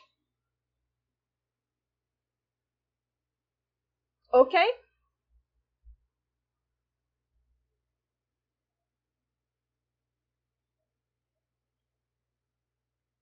Ok. Então, o último processo é um processo chamado de altigênese, que é um processo que é bem engraçado na geologia, assim, né? Tipo, alguns processos, eles, é, eles, eles dão quase que o mesmo nome para o processo da formação da rocha e do mineral. Então, o que, que isso significa? Isso significa que existem alguns minerais que eles vão estar tá sendo formados ali, naquele lugar. E no lugar que aquele mineral estiver sendo formado, no momento em que ele estiver sendo formado, é o momento que a gente considera que está se iniciando o processo de formação daquela rocha. Ou seja, esse mineral da altigênese não é um mineral que foi transportado de um lugar para outro, tipo que ele já existia em algum lugar, que foi transformado em sedimento e que parou naquele lugar. Nesse caso, não é isso. Nesse caso, esse mineral está sendo formado ali, naquele lugar que a rocha está sendo formada. Só que ele está sendo formado por um processo de sedimentação. Isso significa o quê? Que eu vou ter é, partículas de é, sedimentos ali e é, esses sedimentos que estão sendo acumulados vão estar tá se transformando nesse novo mineral eles vão estar sendo, vamos dizer assim, matéria-prima para a formação daquele novo mineral. E um exemplo de, de rocha que contém minerais que foram formados naquele momento é, por exemplo, o arenito verde, que é um tipo de arenito que é formado num lugar com muita matéria orgânica. E é muito interessante isso, porque você imagina uma rocha ser fonte de fertilizante. Isso acontece por quê? Porque houve um acúmulo de matéria orgânica muito grande que deu a, a essa rocha uma concentração de potássio muito grande. E o potássio a gente sabe que é muito importante para alguns, alguns tipos de fertilizante. Então, não é, claro, o único exemplo, existem outros tipos, né? Mas o mineral que está sendo formado aqui é a glauconita. Esse mineral aqui, glauconita. E esse mineral está sendo formado ali, nesse lugar. A gente chama in situ. Ou seja, essa glauconita não é um mineral que existia em outro lugar e que foi depositado. Não. Ela é um mineral que, no momento do acúmulo de matéria orgânica e outros sedimentos, devido a essa mistura, esse mineral começa a existir. E nesse caso específico aqui, dessa, dessa, desse arenito verde, cerca de 80% dessa rocha é formada desse mineral que é um mineral que a gente chama de altígeno, ou seja, que foi iniciado o processo dele de formação ali, naquele lugar mesmo. É um pouco mais complexo esse, mas deu para vocês entenderem?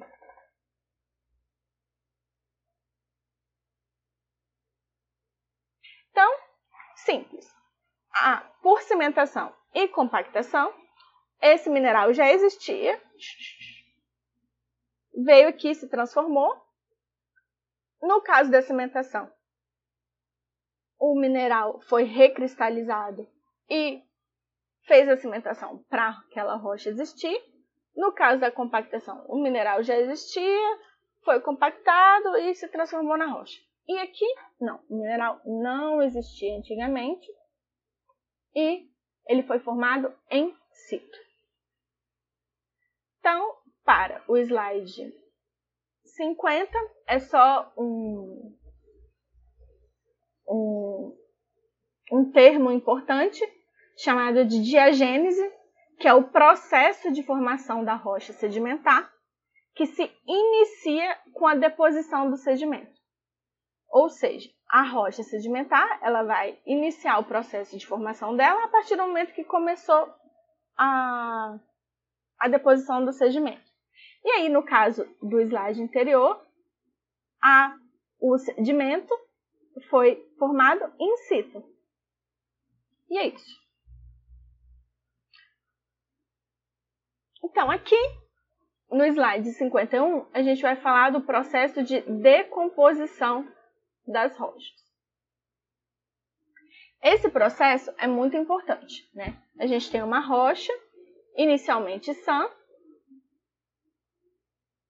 e que com o tempo ela vai se decompondo. Então a gente pode ver aqui que essa rocha que estava sã, bem homogênea, vamos dizer assim, ela não que ela deixe de ser homogênea aqui, ela continua sendo homogênea, mas que ela já está sendo decomposta, então a gente consegue ver pedaços grandes de rocha. Esse processo de decomposição ele, vai, ele pode continuar né, com o tempo até a gente ter um solo de alteração de rocha, que é um solo que guarda essa mesma matriz da rocha. Você consegue ver a estrutura desse solo, que ela é igual à estrutura dessa rocha, mas que já está suficientemente decomposto para a gente não considerar mais isso uma rocha. Já é um solo. E esse solo, com o tempo, ele passa a ser um solo orgânico, que é esse solo que a gente tem normal, né, com a matéria orgânica já misturado nele. E esse solo aqui, ele não guarda a mesma estrutura da minha rocha. Ou seja, se eu ver esse solo, eu consigo imaginar, nossa, ele vem dessa rocha. Mas se eu ver esse solo, eu não tenho só com uma visão macroscópica ideia nenhuma de onde ele veio. Ele, né, ele poderia, para mim, ter vindo de um solo que veio de outro lugar.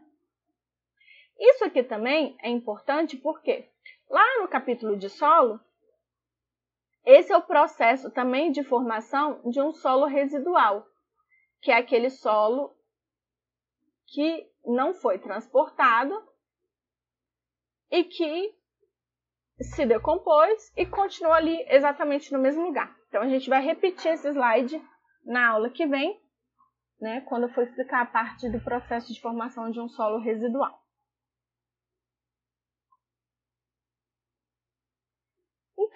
Quando eu estou decompondo a minha rocha, eu vou formar três tipos de substâncias, né? A primeira é, são os minerais inalteráveis, ou seja, que no processo de decomposição da rocha, eles vão ser lapidados, então eles podem reduzir de tamanho, mas que eles não vão se modificar. Então, por exemplo, o quartzo, ele vai ser o quartzo na rocha e vai ser o quartzo no silt. Ou seja, é o mesmo mineral, ele não se alterou, ele só reduziu do tamanho. Então é como assim, lembra aquele ditado, água mole, pedra dura, tanto bate até que fura? É mais ou menos isso. Eu, vamos supor que eu tinha um quartzo gigante, aí ele foi recebendo água, recebendo água, recebendo água, variação de temperatura, blá blá blá, se desfez totalmente se transformou numa coisa muito pequenininha, muito pequenininha, mas ele continua um quartzo. Ele só deixou de ser grande e passou a ser pequeno. Beleza? Então, esse é o primeiro tipo de resultado de uma decomposição de uma rocha. Já o segundo tipo são os resíduos que a gente chama de insolúveis.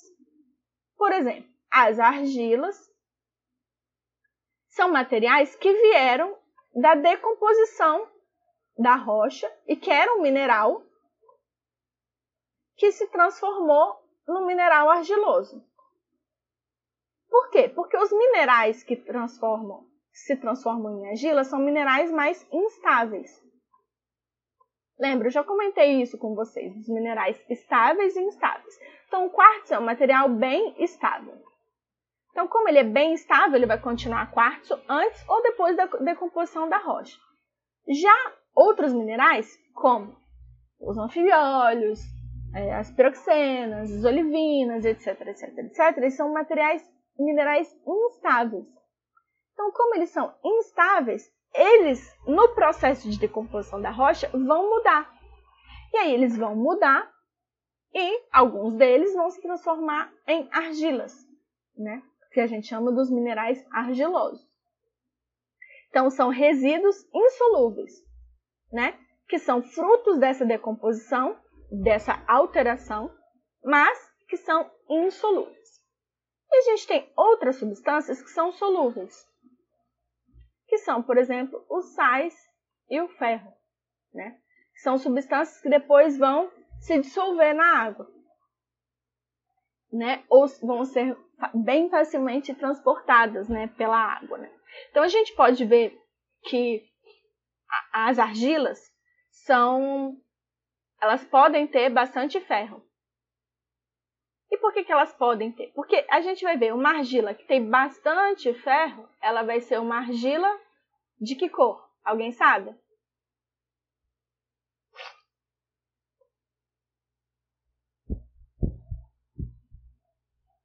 Ai, meu Deus. Achei que eu ia espirrar, mas não espirrei.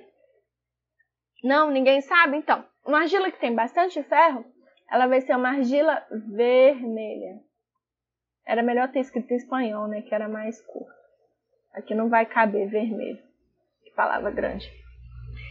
E uma argila que não tem bastante ferro, ou seja, vamos supor que essa argila aqui vermelha teve muita água que passou nela. Então, ela levou o ferro fora, porque o ferro é bem facilmente, ele vai embora mesmo. E aí ela virou uma argila cinza. Em espanhol, cinza é cinza mesmo ou é uma palavra menor? Acho que eu vou perguntar sempre aqui para é gris, tá vendo? Era menor também, entendeu? E aí, ou seja, quando eu estou decompondo uma rocha, eu vou ter esses três tipos de resultados, né? Ou minerais inalteráveis, ou resíduos que são insolúveis, que foi já sofreu um processo de alteração, o mineral não ficou inalterado, ele se alterou, mas ele formou um resíduo insolúvel, ou no processo de decomposição, eu vou estar tra transformando em substâncias solúveis, como os sais e o ferro. Ok? Isso aqui é muito importante para gente, porque depois que a gente começar a estudar solo, tudo isso vai ser importante, tá? Então, indo para o slide seguinte, classificação das nossas rochas sedimentares. Então, como que eu classifico as nossas rochas sedimentares? Principalmente devido à gênese, né? Como que elas são formadas. Gênese. Então, no processo de formação, eu vou ter as rochas dendríticas, onde a formação é mecânica, as químicas e as bioquímicas, em que a formação é química ou bioquímica. Então, nessa classificação, eu vou ter, novamente, né, as rochas dendríticas ou clásticas. Eu já coloquei dendríticas aqui atrás, sim. Dendríticas ou clásticas. E dentro das rochas é, químicas, eu vou ter, por exemplo, os evaporitos, os calcários. Aqui são rochas químicas. Aqui são rochas mecânicas. E aqui são rochas bioquímicas, como o carvão. E o evaporito, que também é uma rocha química. Então, eu tenho outros tipos de classificação. Novamente, né? Sempre tem várias classificações. Aqui, a classificação segundo a Gênese, e aqui é uma classificação um pouco mais geral, né? Mas que a gente pode ver aqui que é, a gente consegue associar essas duas. Então, isso é uma coisa que eu posso muito bem pedir na prova, entendeu? Vocês associarem a esse tipo de classificação com outro tipo de classificação. Só uma dica, né? Slide 55, dica para vocês. Então, continuando, né? As rochas dendríticas ou clásticas, elas são rochas, ro, rochas de origem mecânica, né? Em que eu vou ter principalmente três componentes. Né? Eu vou ter os clastos, que são os fragmentos das rochas, né? Que podem ser maiores, né? Ou menores, né? Que aí a gente já chama de grãos. A gente vai ter a matriz, que é uma granulometria um pouco mais fina entre esses poros, e o cimento, que é o quê? A substância que vai determinar a resistência dessa rocha, principalmente, e que vai ser o ligante entre os clastos e a matriz. Né? Vai ser o que vai ligar todos eles. Os clastos, a matriz e o cimento podem ser todos do mesmo material. Por exemplo, no calcário, eles podem ser os três calcita. Então, eu posso ter clastos de calcita, matriz de calcita e cimento de calcita.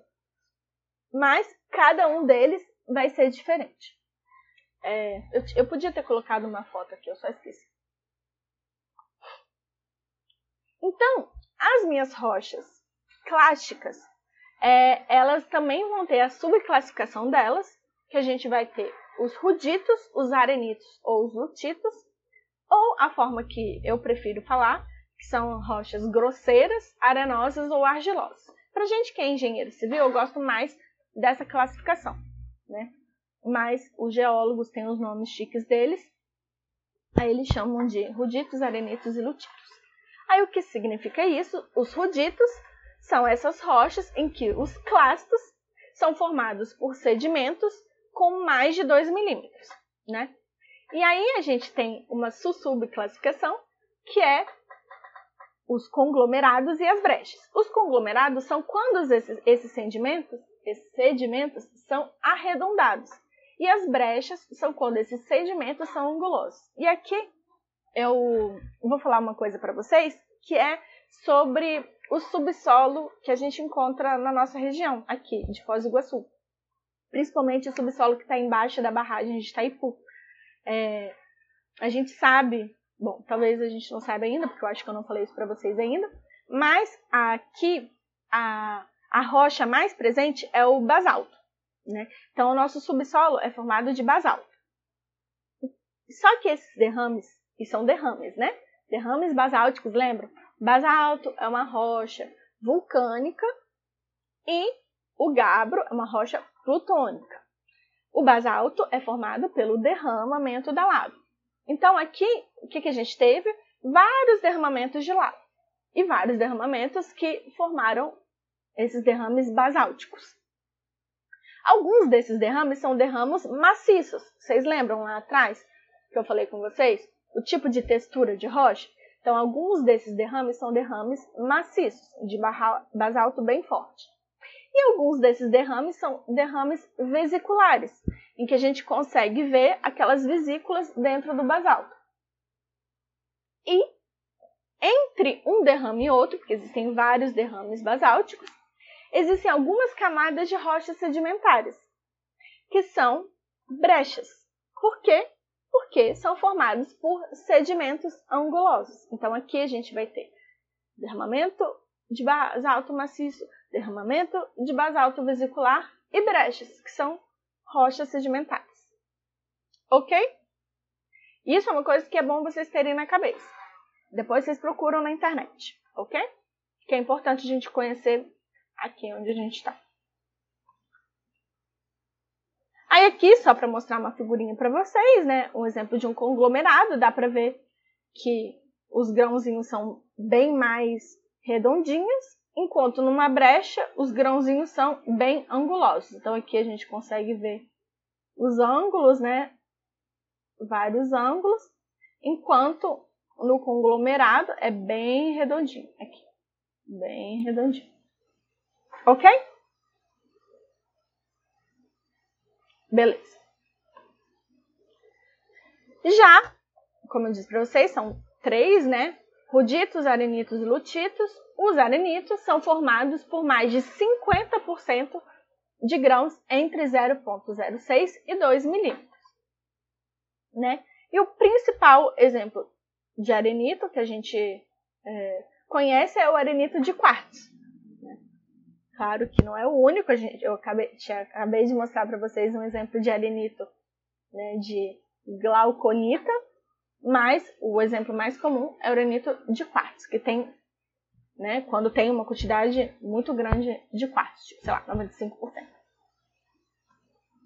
E um outro exemplo são os lutitos, que são formados por sedimentos menores que 0,6 milímetros, ou seja, entre 0,06 e 0.0004 é um tamanho que a gente chama tamanho de silt, muito importante para aula de solos. Argila é quando é menor que 0.004. Né? E esse é o grupo mais abundante de todas as rochas minerais, é, sedimentares, em que tem tanto argilo-minerais, que eu já falei para vocês, como quartzo em tamanho de silt. Lembra que eu falei com vocês que o quartzo pode ser bem grandão e bem pequenininho. Né? O tamanho de silt é esse tamanho aqui, de 0.004 a 0.06, e o tamanho de argila é quando é menor que 0.004. Um exemplo rapidinho aqui. Assim, é que eu vou dar o exemplo de lutitos, mas antes de dar o exemplo de lutitos, estou no slide 63, eu vou falar de uma propriedade para vocês que a gente chama de facilidade. O que, que é essa propriedade? É a facilidade da separa separação das placas em planos paralelos, que é algo bem atrelado lá à clivagem, lembra?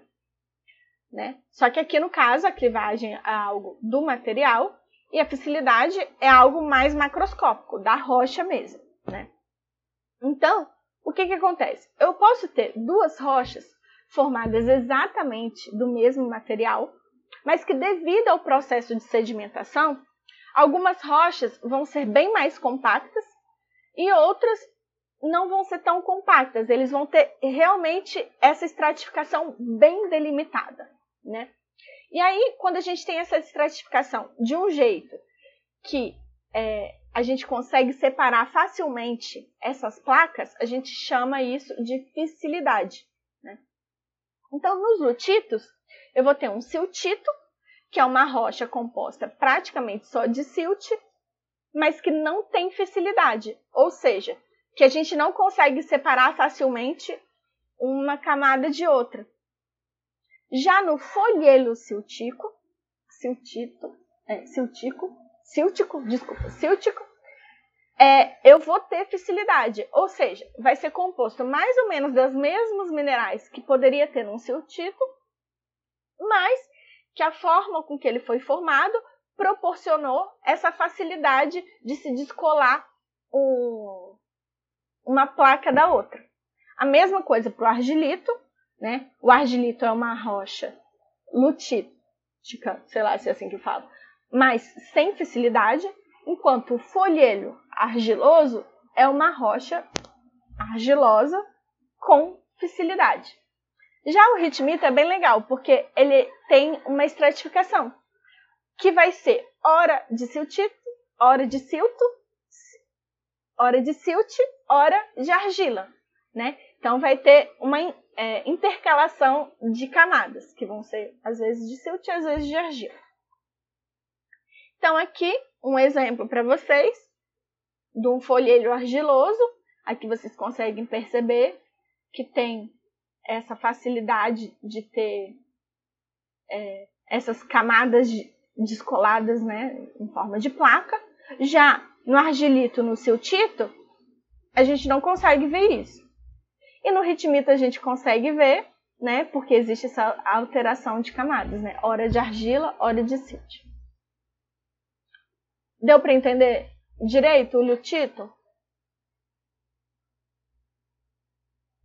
Ótimo. Aí, voltando para as rochas calcárias ou dolomíticas, que são de formação o quê? Lembram? O processo de formação delas é química. Processo de formação é químico.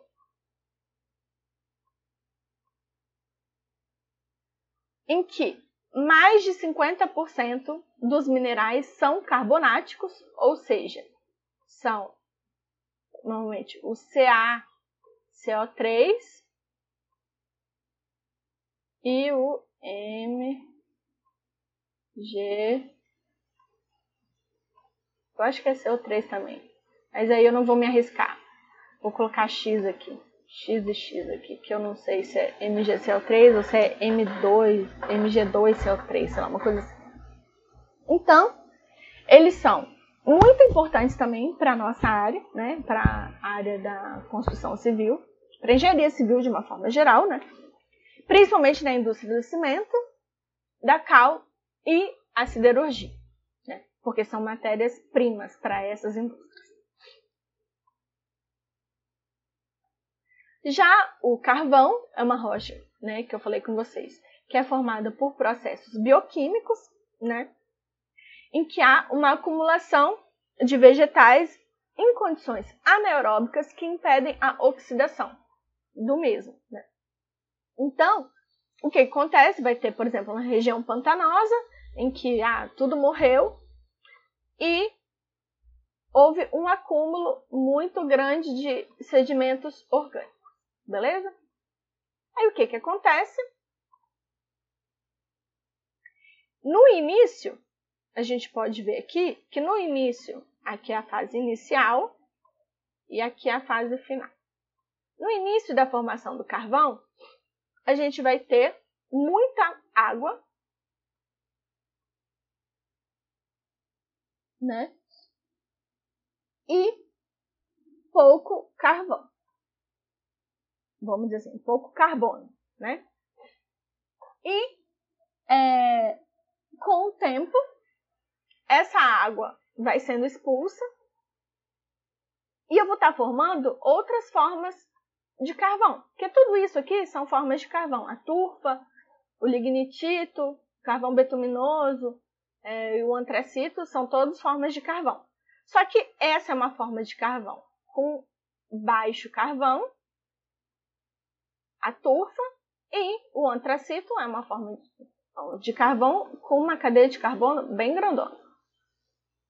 Então, com o tempo, essa água vai saindo da rocha e eu vou estar formando uma rocha com um alto, alto teor calorífico, né, com bastante carbono e pouca água.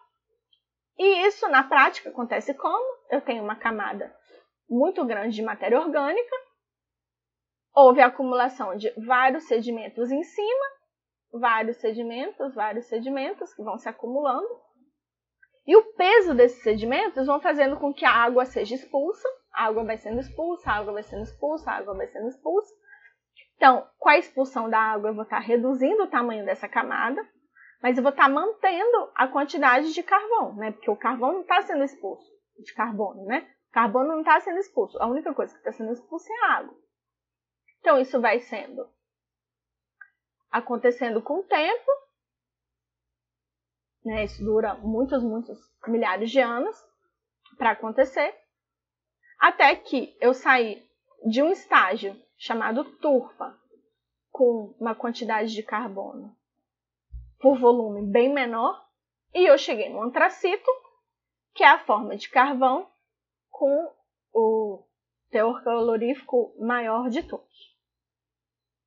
E uma coisa muito importante é que isso tudo tem que acontecer sem oxigênio. Porque se eu tiver oxigênio, eu vou estar tá simplesmente decompondo aquela matéria orgânica, né?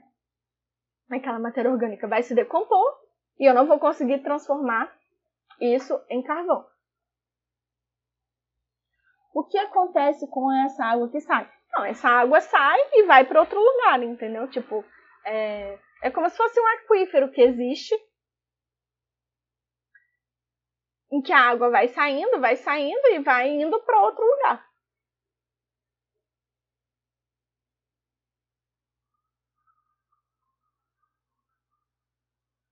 Lembra que eu falei com vocês aqui atrás que na formação de. Calma, lá atrás aqui. É porque a Alessia perguntou, prof, o que acontece com essa água que sai? Na hora que eu estava falando de da compactação, no slide 48, né? Que é a mesma coisa. No solo sempre vai ter água. E aí, à medida que a gente vai colocando, sempre assim, né? Quase sempre. Mas à medida que a gente vai colocando mais sedimentos por cima, isso vai compactando, compactando, compactando, e essa água vai sendo expulsa, vai sendo expulsa.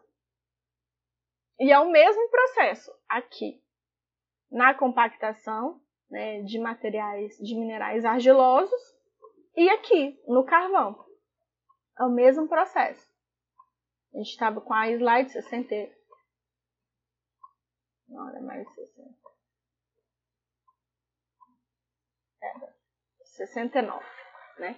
Então, esse mesmo processo. A água vai escoando, vai escoando, que é um processo natural que acontece em formações é, de rochas e, e mesmo solos também, né? A água ela não vai ficar ali empoçada. Raramente isso vai acontecer, né? Claro que em alguns lugares ela pode ficar empoçada, né? Se ela não tem como sair para outro lugar, ela não vai sair. Mas Mas se ela tem para onde ser escoada e ela tem como sair, é isso que vai acontecer. O que pode acontecer às vezes, né, é que existe uma pressão de solo grande o suficiente para essa água sair e às vezes até formar um poço artesiano. Mas isso é matéria bem mais para frente. Mas a gente vai falar de tudo isso em algum momento.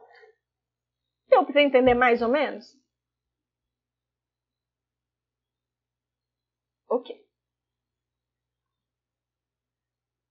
E aí, um, um exemplo aqui né, de carvão é, por exemplo, o folhelho betuminoso ou xisto betuminoso que contém um querogênio que pode produzir petróleo de xisto, que é tipo um petróleo vegetal assim. Só que o que, que acontece? Esse tipo de rocha xistosa, né, no caso aqui é um folhelho, né, não chega a ser um xisto mesmo, porque o xisto é uma rocha metamórfica, né, e o folhelho é uma rocha sedimentar, e aqui, como a gente sabe, o processo é de rochas metamórficas, né, ou sedimentares. Pode até ser que em, em algum, com algum processo pode haver a metamorfiza, metamorfização disso, mas aqui a gente está falando só da rocha sedimentar mesmo. Né? Só que essa rocha é uma rocha bem, de bem mais difícil extração do que as rochas sedimentares que tem petróleo normal, né?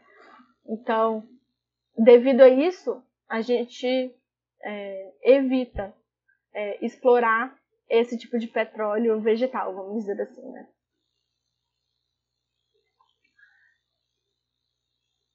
E um outro exemplo de rocha é, sedimentar são os evaporitos, que são depósitos de alita e gipso, né? São minerais, alita e gipso, que vão estar tá formando essas rochas sedimentares. A alita é NaCl.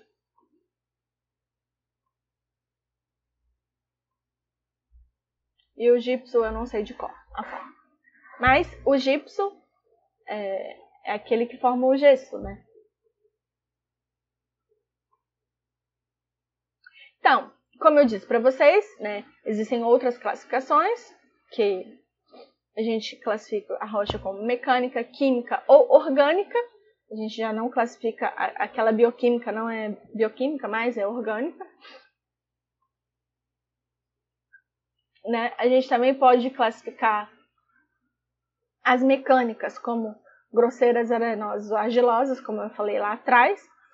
Só que aqui nessa classificação, as subclassificações é um pouco diferente. Ele já classifica as, bre as grosseiras como brechas conglomerados, é igual. Só que as arenosas ela classifica como arenitos e siltitos e as argilosas como argilitos e folhedos, o que é um pouco diferente de lá, né, daquela outra classificação. Mas é só porque os geólogos adoram milhões de classificações diferentes. Né? A química, eles, a gente pode classificar as químicas como calcárias, ferruginosas, salinas e silcosas. Aqui um exemplo, né? É uma formação ferífera bandada, né? Que é um exemplo de rocha é, ferruminosa, que é uma fonte de minério de ferro. Né, que a gente fala que isso aqui é um minério de ferro. E as rochas orgânicas, a gente também pode classificar ela quase do mesmo jeito, né? Como calcárias, ferruginosas, carbonosas e silicosas. E aí, como eu disse para vocês, para eu ter sedimentos, eu tenho que ter intemperismo. Né? E aí eu não sabia se eu falava isso agora ou na aula de solos, mas aí eu vou falar nessa aula mesmo. Que é o quê? Intemperismo, a gente pode, eu estou no slide 77, né?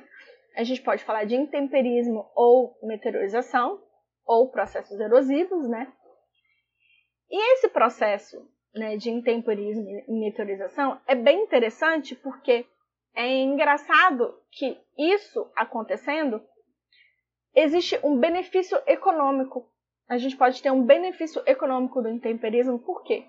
Porque ele faz com que haja uma lapidação de certas rochas que vão fazer com que haja a concentração de alguns minerais que são muito úteis, que a gente chama de minérios, né? Que são aqueles minerais que a gente vai poder explorar. Lembra lá na primeira aula que eu estava falando dos diferentes tipos de geologia? A geologia econômica, né? É, vai se beneficiar dessa concentração de minerais úteis para a gente né, explorar. Então, é algo muito interessante que vem do intemperismo. E como eu já disse anteriormente, o intemperismo é o quê? É o processo de desgaste, né, de decomposição das rochas. E eu gostaria de explicar um pouco sobre os fatores que influenciam, né? Então são principalmente quatro fatores, né? O clima, isso aqui é o clima.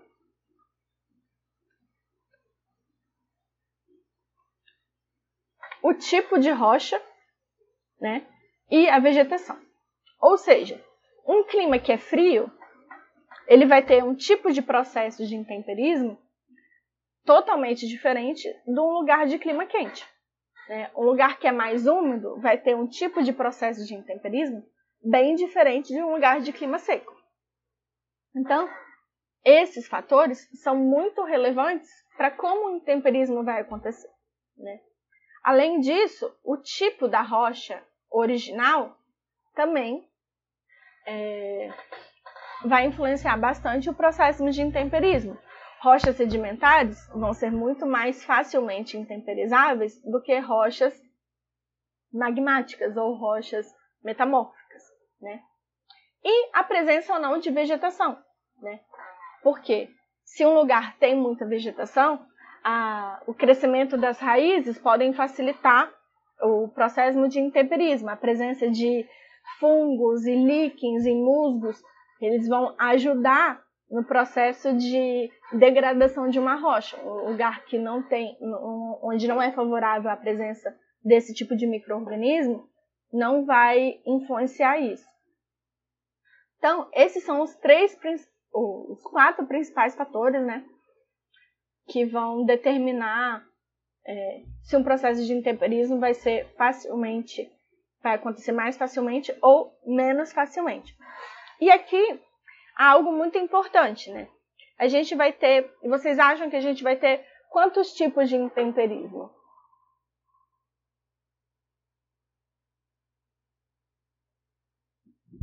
Cri, cri, cri, cri, cri, cri. Alô, vocês estão me ouvindo?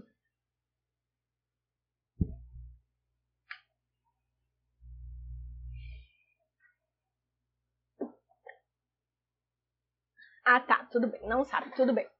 Então, a gente vai ter principalmente três tipos de intemperismo. Então, eu vou. É, bom, aqui eu coloquei só dois, mas são três, na verdade. Eu vou ter o, o intemperismo físico, o químico e o biológico. Né? Então, vou ter três tipos. É porque é, o biológico ele é sempre meio que bioquímico, é por isso que eu só coloquei dois aqui, entendeu? Mas eles, eles vão ser três tipos. Então, o intemperismo físico ele vai acontecer principalmente por causa de três motivos. Por causa da variação de temperatura, lembra que eu falei para vocês? Vai provocar é, um resfriamento, um aquecimento, resfriamento, aquecimento, resfriamento, aquecimento, resfriamento, aquecimento. Esse processo vai provocar a dilatação da rocha, a contração da rocha, a dilatação da rocha, a contração da rocha, a dilatação da rocha, a contração da rocha. E isso vai fazer com que o material sofra de fadiga, e esse processo de fadiga pode levar à quebra do material. Então, só de ter variação de temperatura já é o suficiente para existir um processo de intemperismo físico. Né? Um outro processo muito importante é a questão do gelo e degelo, que vai a água, por exemplo, vai entrar dentro de fissuras de rochas e essa água vai se acumular ali. Quando resfriar ao ponto de gelar, vai congelar essa água. A gente sabe que a água, quando ela congela, ela aumenta de volume. E esse aumento de volume da água congelada vai provocar uma pressão na rocha que vai tentar quebrar ela mais ainda. Né? Então, o gelo e o degelo a gente também tem o processo físico, no sentido de erosão pura e simples, né? A água que vai batendo e vai erodindo, ou o vento que vai batendo e vai erodindo, a força da água, a força do vento, né? Eu não coloquei aqui, mas vocês podem acrescentar aí na anotação de vocês. E, por exemplo, a força de cristais de sais que vão se acumulando. Então, você imagina uma rocha que tem uma fratura, a água vai percolando por essa rocha e essa água contém íons o suficiente para haver a formação de cristais. Então, esses íons vão sendo formados, vão sendo formados, vão sendo formados, e a cristalização desses sais pode fazer com que os cristais provoquem uma força que faça com que essas fraturas se aumentem. Existe uma força provocada pela cristalização desses sais que vão fazer com que haja um rompimento. Né?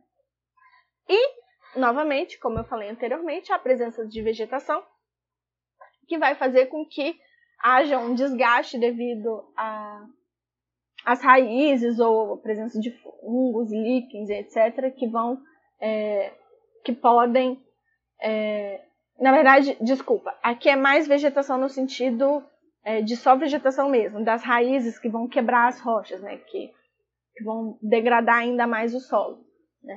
Já a outra parte é mais lá na frente, né?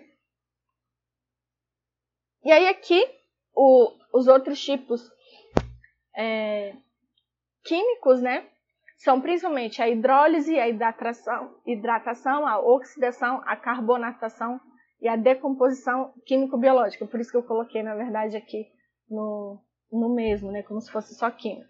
Eu coloquei aqui como se fosse uma parte do químico, né? Então, a hidrólise, o que, que é? Significa que a água vai reagir com o mineral, formando outros compostos, né? Ou seja, a água vai, esse mineral tem que ser um mineral suscetível à ação da água. Né? Então a água vai chegar e vai decompor esse mineral em outros né, outros compostos. Aqui um mineral e aqui normalmente um íon que vai se formar. Né? Então, isso aqui, lembra que a gente estava falando dos minerais que são redutíveis e os que são inalteráveis? Então, aqui é isso que vai acontecer. No processo de decomposição da rocha, eu vou ter um mineral que é alterável e esse mineral vai efetivamente se alterar. Já a hidratação significa o quê? Que eu tenho um mineral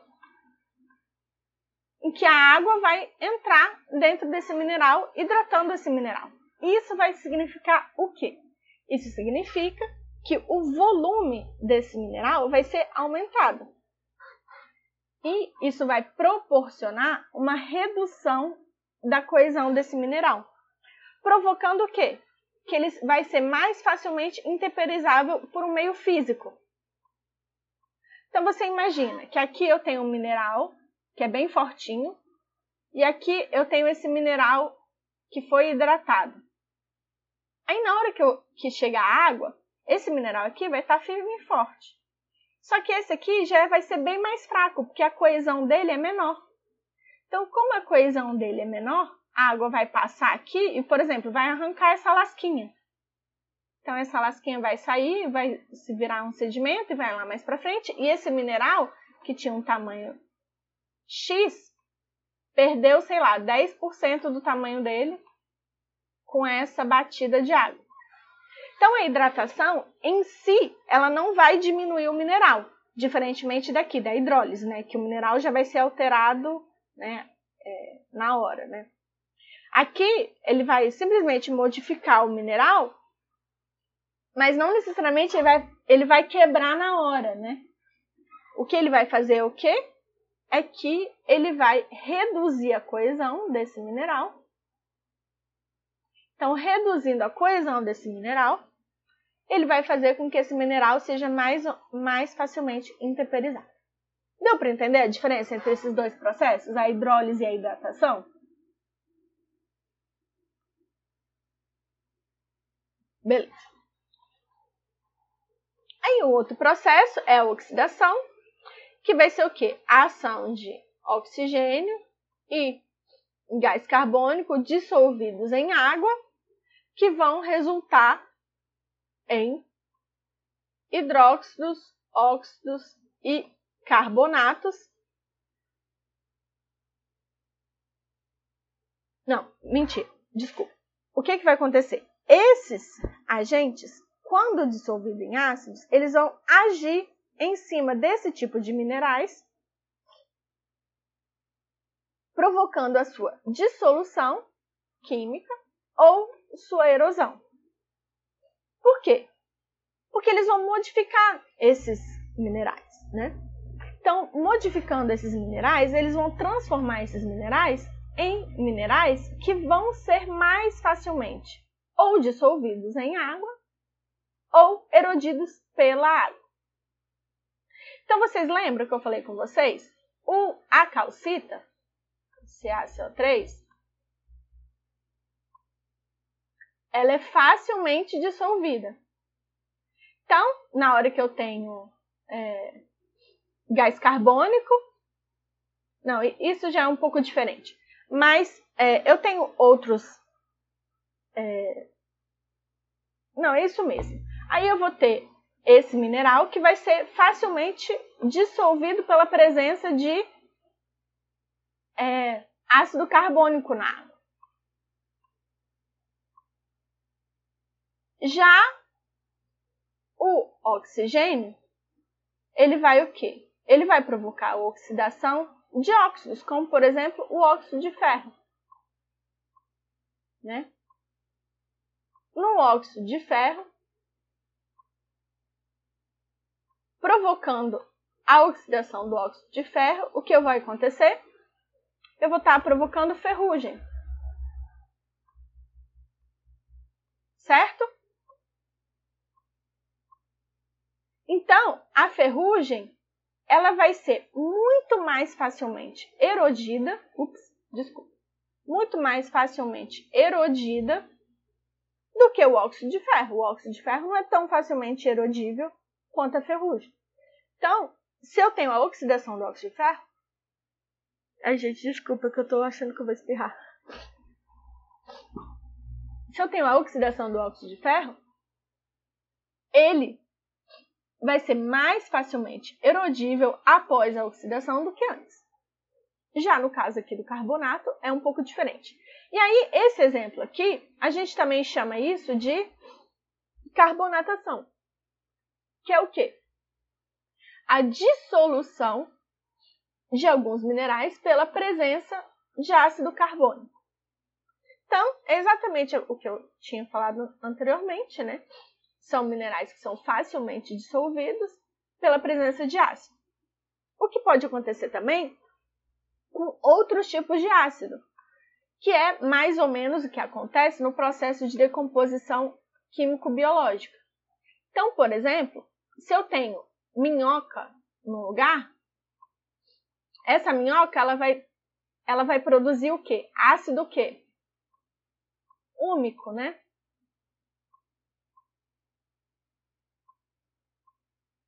E esse ácido úmico, com a presença de água, vai poder facilitar a decomposição de rochas.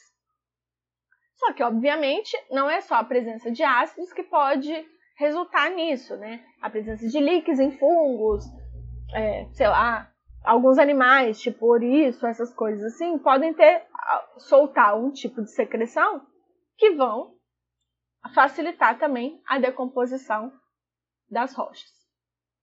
Então, vocês conseguiram entender essa parte de decomposição química, de intemperismo químico? Ok, perfeito. É, caminha, antes de passar para lá, só para dizer, vamos voltar aqui no slide. É, isso, aqui. Por que, que esses fatores são tão importantes também, né? Porque é, eles vão permitir mais facilmente a existência de uma combinação maior de fatores de intemperismo. Então, por exemplo, um lugar com pouca umidade e com pouca variação de temperatura, ou com um clima, é, com um clima mais frio também, são lugares em que a predominância vai ser do tipo de, de que tipo de intemperismo? Do físico ou do químico.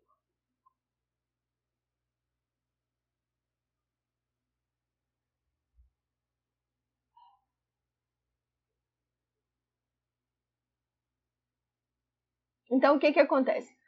Num lugar com um clima mais úmido, com é, uma temperatura maior, isso vai favorecer o intemperismo químico. A gente sabe que o intemperismo químico ele nunca vem sozinho, né? Ele sempre vem junto do intemperismo físico. Só que num lugar com essas características de clima, a gente pode ter a presença bem grande de intemperismo químico, enquanto em outros lugares mais frios e com pouca variação de temperatura, a gente vai ter mais a presença do intemperismo físico. Outra coisa que é muito relevante é o tipo da rocha. Se eu tenho uma rocha formada por quartzo só, ela não vai sofrer com intemperismo químico, ela vai sofrer só com intemperismo físico. Então, o tipo da rocha também é relevante, né? Se é uma rocha que tem muitos minerais muito intemperizáveis quimicamente, então eu vou ter os dois processos de temperismo acontecendo concomitantemente, né? O que vai favorecer o intemperismo. E a presença de vegetação é a mesma coisa, né? A vegetação ela pode favorecer tanto o físico, no caso das raízes que vão quebrar, quanto nos processos químicos, né, bioquímicos. Então tudo isso é muito relevante. Claro que o clima também vai influenciar na vegetação, né, e que por, que por si mesmo também influencia nesses tipos de presenças ali. Então, é, esses fatores aqui são muito importantes por causa disso. Ok?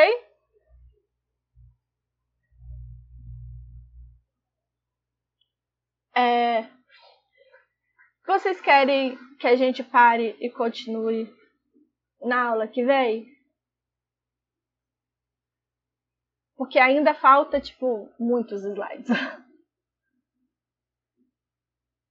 tá bom. Então, na aula que vem, a gente começa com no slide 87, tá bom? Tá bom, meu amor. Aqui a Bruna tá falando que ela tá no trabalho. Beleza. É, aqui, é, se eu tiver melhor da minha garganta, a gente faz a aula na sexta-feira, às duas horas, igual a gente fez da outra vez, pode ser? que aí a gente termina, mas aí termina essa semana mesmo, não deixa só para semana que vem, entendeu?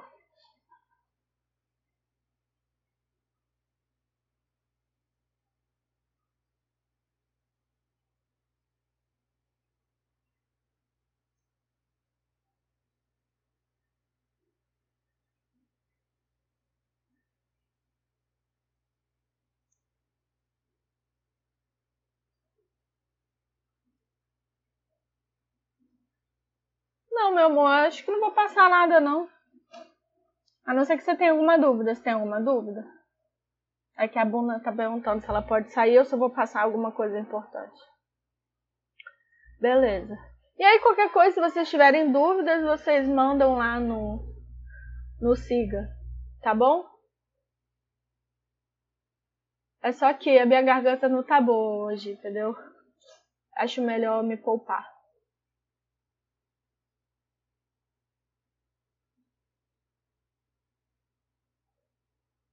Ok, meu amor, obrigada. Beleza. Eu vou encerrar então a sessão, tá bom?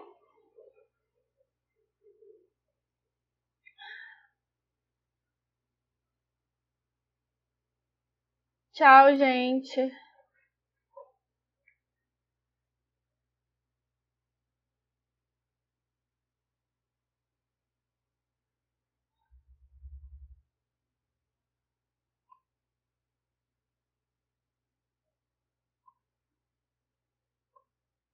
Mm-hmm.